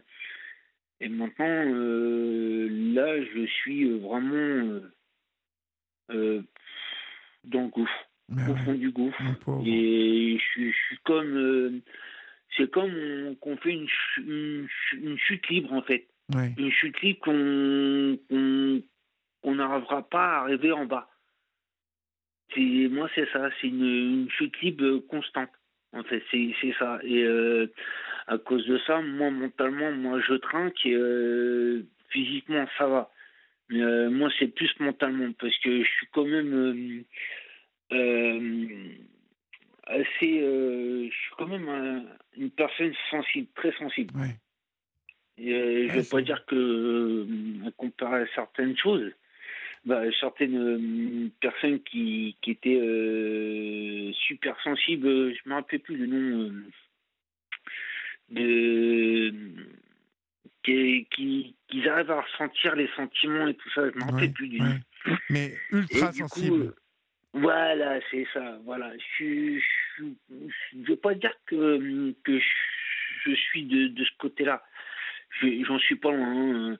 Euh, c'est que ouais, pour ça que, que moi je m'attache très vite à mon animal parce qu'un animal j'y tiens euh, voilà c'est comme c'est le même point commun euh, avec l'être humain. L'être humain arrive à faire euh, des enfants. Ça, c'est des choses naturelles de, l'être humain. Bah, les animaux, on a à peu près le, le, même sentiment qu'on a avec les animaux. Vous l'avez depuis combien de temps, ce chat? Euh, 8 ans. 8 ans Ah oui, il est, jeune hein, quand même en plus. Bah, il est encore jeune, il, là, là, il a vraiment euh, perdu du poids. Euh, il peut même plus quand il descend, euh, par exemple, moi de mon canapé ou d'une chaise. Euh, vous voyez comment, comment ça descend un chat. De toute façon, ça descend bien sur ses quatre pattes. Mais lui, il va descendre et bah, il va, il va trébucher en plus. Et, et on va l'entendre, ça va faire pouf. Et euh, avec ça, avec le poids, tout ça, bah, le poids qu'il a perdu, et là, là ça fait qu'il il, boit, il mange, il n'y a pas de souci. Mais euh, sinon, il est plus, euh, il est plus, il est plus jovial, bah, il est moins jovial qu'avant. Oui. Il fait plus dormir que qu'autre chose, où il est dans, dans, son petit panier, dans son petit, dans son petit égout pour pour, pour être tranquille, pour, et j'évite de trop l'embêter pour ça. Et euh, du coup, bah, c'est ça qui me. Qui, je sais pas. J'aurais du mal à le laisser partir. Et je sais que je, sais que faut que je le laisse, partir. Et euh, c'est que j'arrive pas à, faire les choses. Euh, faire la part des choses, de, bien intégrer que euh, faut que, que j'ai pas le choix de le laisser partir. faut que je l'intègre. Je le sais. C'est que à ce moment-là, c'est ce qui me fait peur, c'est de le laisser partir. C'est ce moment-là qui va me faire peur. Euh, le moment qui va arriver que quand ils vont l'endormir et qu'ils vont le piquer, c'est là qu'il va être dur. Ça va être très dur pour moi. Parce que je, je risque, j'espère pas, hein, J'espère pas, je peux être, je peux être euh, très méchant. Très méchant. Ça peut être euh, peut-être pas physique, mais euh, plutôt verbalement. sinon, sinon c'est que là, j'ai sûrement, sûrement, plutôt ça va être du, bah, du déplaire, c'est sûr. Mais je risque de de crier, mais quelque chose de fort.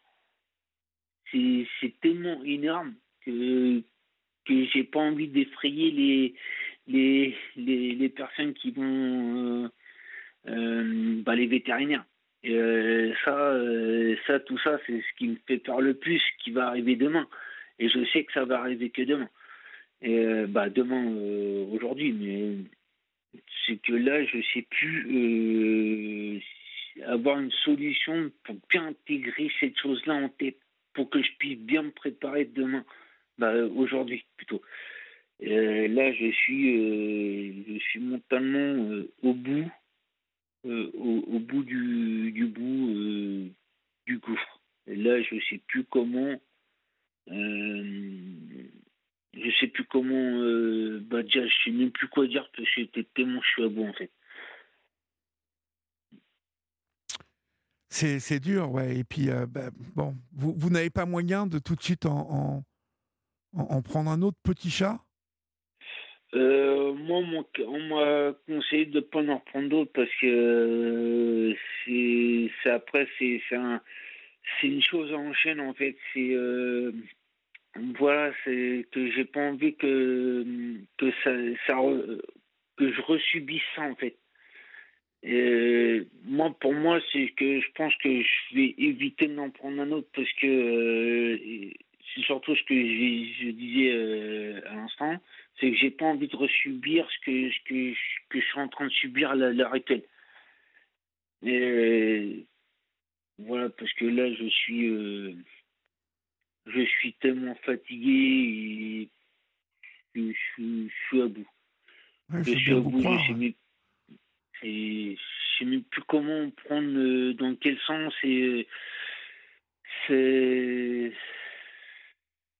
Je, je sais plus. Là, là je suis. Je suis tellement. Euh, il y a de la, il y a de la, en fait, il y a tout, il y a de la fatigue, de la colère, il y a, il y a tout. On sait, je sais même plus sur, sur quel pied danser en fait dans, dans ce que, ce qui m'arrive là à l'heure actuelle. Bah, pourquoi ne pas Parce que c'est sûr que ça va être dur, mais pour éviter le contre-coup, pourquoi ne pas aller à la SPA et anticiper euh, de tout de suite euh, euh, bah, adopter un nouveau petit chat? Vous voyez, parce qu'il y en a plein qui ont besoin de gentils maîtres comme vous. Parce que moi, sur le mien, moi j'ai eu l'occasion qu'on me le donne, déjà. Et déjà, faut que, faut que je réfléchisse à ça et d'abord que, que, je me remette de, de, de ce qui va m'arriver là. Je, je, sais que ça va me prendre un peu de temps. Oui. Et, et après, euh, en fonction de ça, euh, me décider vraiment si j'en prends vraiment un autre ou pas, parce que j'ai pas envie de me lancer dans dans là-dedans et que été trop vite et que me disant euh, quelques jours après, j'aurais pas dû en prendre un, tout ça, c'est. c'est moi, je pense euh, pas mal de choses là-dessus, mais sinon, euh, c'est tentant. Je, je dis pas non, maintenant, en un autre, mais bon, c'est, c'est vraiment. c'est, c'est vraiment beaucoup de travail, en fait, un animal. En fait, ça paraît pas, mais à part donner des, des caresses, le nourrir, il changeait sa litière et tout ça, c'est tout à fait normal. Ça, c'est voilà, c'est on ferait pareil avec euh, si on, si moi si j'aurais eu si j'avais un enfant, j'aurais fait pareil, j'aurais fait attention, j'aurais je l'aurais lavé, j'aurais changé sa couche comme comme tout parents font avec leur enfant. Et euh, parce que pour moi c'est c'est un animal, c'est pas à prendre à la légère et euh, comme aussi pour faire un enfant, faut pas prendre ça à la légère aussi, parce que après c'est très facile d'en faire. Mais après de, de, s'en occuper, après c'en est tout autre. Et pour un, pour un animal, c'est pareil. C'est le seul rapprochement que, que, je peux, que je peux expliquer. Euh, c'est que là, faut que j'arrive à à, bien l'accepter. J'ai vraiment beaucoup de mal. C'est que faut que ça arrive à rentrer dans ma tête tout ça et ça a vraiment du mal à rentrer. Bah oui, oui, oui. Je sais plus, je sais plus comment. Euh, non, mais vous êtes très attaché à ce chat, mais bien évidemment, et ça je le comprends, ce n'est pas euh, euh, la question de remplacer un, un, animal par un autre, mais c'est vrai que ça, vous voyez, euh, ça, ça, aide d'aller de, à la SPA et peut-être d'en prendre un tout de suite. Ça va atténuer votre douleur. Vous voyez, ça va, ça va. Vous allez euh, fixer votre attention et votre amour sur un nouveau, un nouveau petit chat. Vous voyez, ça vous fera pas oublier euh, le, le, celui, voilà, que vous aimez, dont vous êtes occupé. Mais bon, vous savez, il y en a plein de petits chats hein, qui ont, qui n'ont pas de bah, qui n'ont pas de maître et qui sont à la SPA, là, en ce moment. Je sais qu'il y en a beaucoup. bah oui. Il y en a beaucoup qui. Ça. Alors, ça serait quand même. Euh, bon, moi, je trouve pas mal que vous essayiez ça, non? Mmh, faut que je, franchement, honnêtement, c'est, je préfère autant réfléchir. Je vais pas, je vais pas vous cacher. C'est, moi, je prends pas ça à la légère de reprendre un autre chat. C'est intéressant. C'est ce que j'y avais pensé.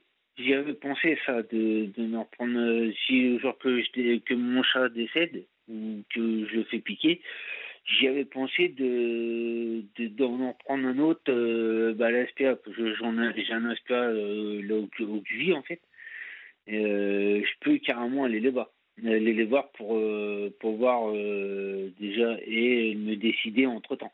De prendre un chat parce que c'est pas c'est pas question que je vais plus prendre de chat. Je sais que je connais les conséquences d'avoir un animal. Que ça soit un chien, un chat, un furet ou, ou autre. C'est c'est qu'il y en a beaucoup euh, qui prennent des animaux, ils connaissent pas les, les conséquences qu'il qui, qui, a avec les animaux, hein, ça c'est sûr. Hein.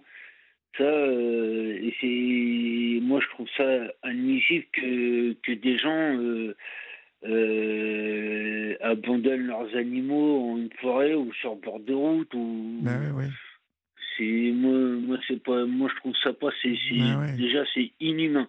C'est inhumain ben oui mais c'est pour ça vous qui aimez les, les animaux vous avez euh, euh, ça, quand je vous dis d'en, reprendre un là comme ça tout de suite ça, ça vous branche quand même un peu? Euh, ça me branche, oui et non, en fait. C'est, sur la balance, en fait, et, euh, et j'arrive pas à me décider.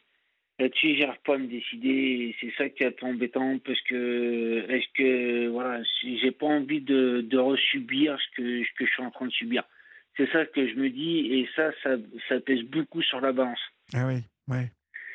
Qu'est-ce qui pèse d'un côté alors, et qu'est-ce qui pèse de l'autre? Dites-moi bah euh, sur le côté euh, bah après euh, côté de l'emmener chez le vétérinaire tout ça ça y a pas de souci. Ça c'est ça c'est bon ça j'ai accepté il faut les emmener chez le vétérinaire quand c'est vraiment nécessaire. Mais ce qui pèse beaucoup sur la balance moi c'est ce qui ce que je vais y faire demain. Bah aujourd'hui je me comprends mais, mais vous savez vous savez je vais vous dire Mathieu euh, il, ne va rien sentir demain. Euh, c'est vous qui ah, vous je, faites. Euh, je, vais vous dire, pour, avec, très peu de personnes avec qui j'ai pu discuter, ils m'ont dit la même chose. Ils m'ont dit la même chose qu'il va rien sentir. Et je me le dis même moi-même. Et même moi-même, quand je le dis moi-même, c'est. Quand je me le dis moi-même, ça sonne faux. Quand moi je le dis moi-même. Bah oui, oui, mais vous le dites vous-même, ça sonne peut-être faux, mais la réalité, Mathieu, c'est que ils vont d'abord lui faire un petit truc qui va le, qui va un peu l'endormir, le calmer, et puis il va rien sentir du tout, rien. C'est ça. C'est ça parce que j'ai bah, vu que j'ai eu ma vétérinaire là aujourd'hui, elle m'a expliqué ce que ce qu'ils allaient faire. Ils vont l'endormir, après ils vont ils vont le piquer. Et là euh, là c'est c'est ils m'ont expliqué comment qu'ils allaient faire et déjà c'est déjà quand même pas mal. Euh, et c'est pour ça que que je peux pas critiquer ni les vétérinaires. Hein. Les vétérinaires, ils sont là pour faire leur travail. Hein. Euh, eh c'est qu'ils, s'ils ont fait ce métier-là, c'est qu'ils aiment les animaux. Hein. Bah, bien, sûr, bien sûr, sinon, sinon, ils seraient pas là. Euh, sinon, on n'aurait pas de centre de vétérinaires au jour d'aujourd'hui.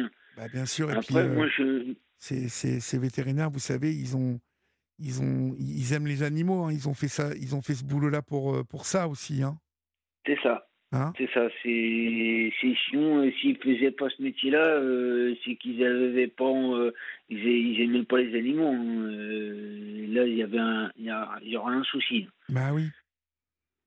c'est pour ça que faut vraiment que vous vous disiez bon bah il faut que vous fassiez confiance à, à ces gens dont c'est le le métier. Bah, hein et puis. Euh, ah bah, là-dessus, là-dessus, moi, je, peux, je peux rien dire que, que j'ai une confiance ou pas au niveau des vétérinaires.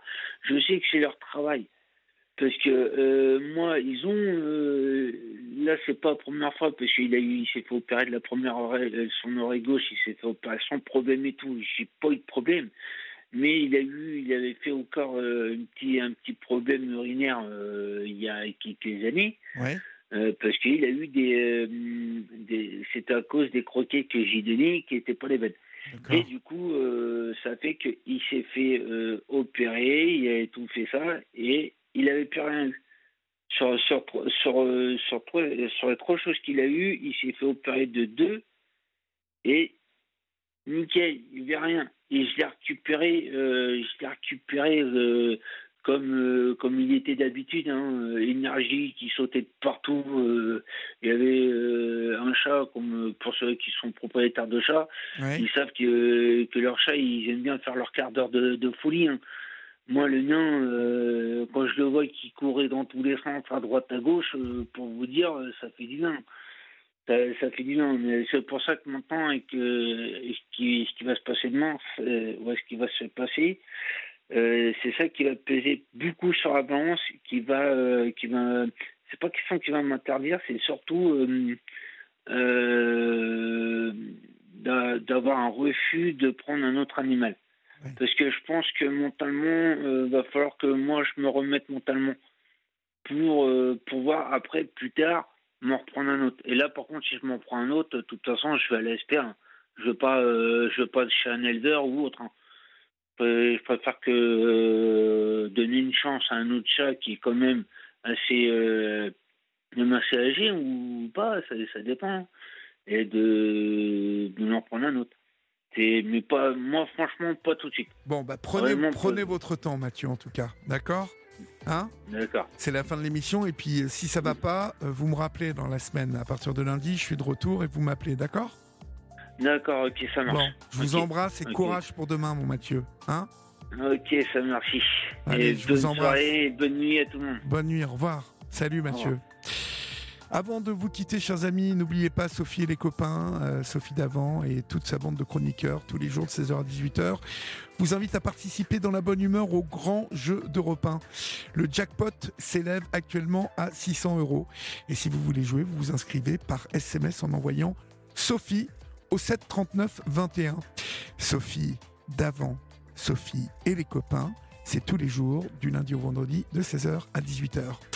Passez un bon week-end, prenez soin de vous, prenez soin des vôtres. Euh, et puis euh, essayez euh, dans ces périodes sombres que nous traversons de vous rapprocher de vous-même, d'être en pleine conscience de ce que vous vivez, de, des petits bonheurs que vous vous offrez. Passez un bon week-end en tout cas. N'oubliez pas qu'ici on vous aime.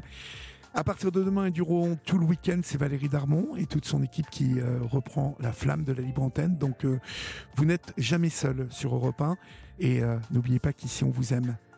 Salut, à lundi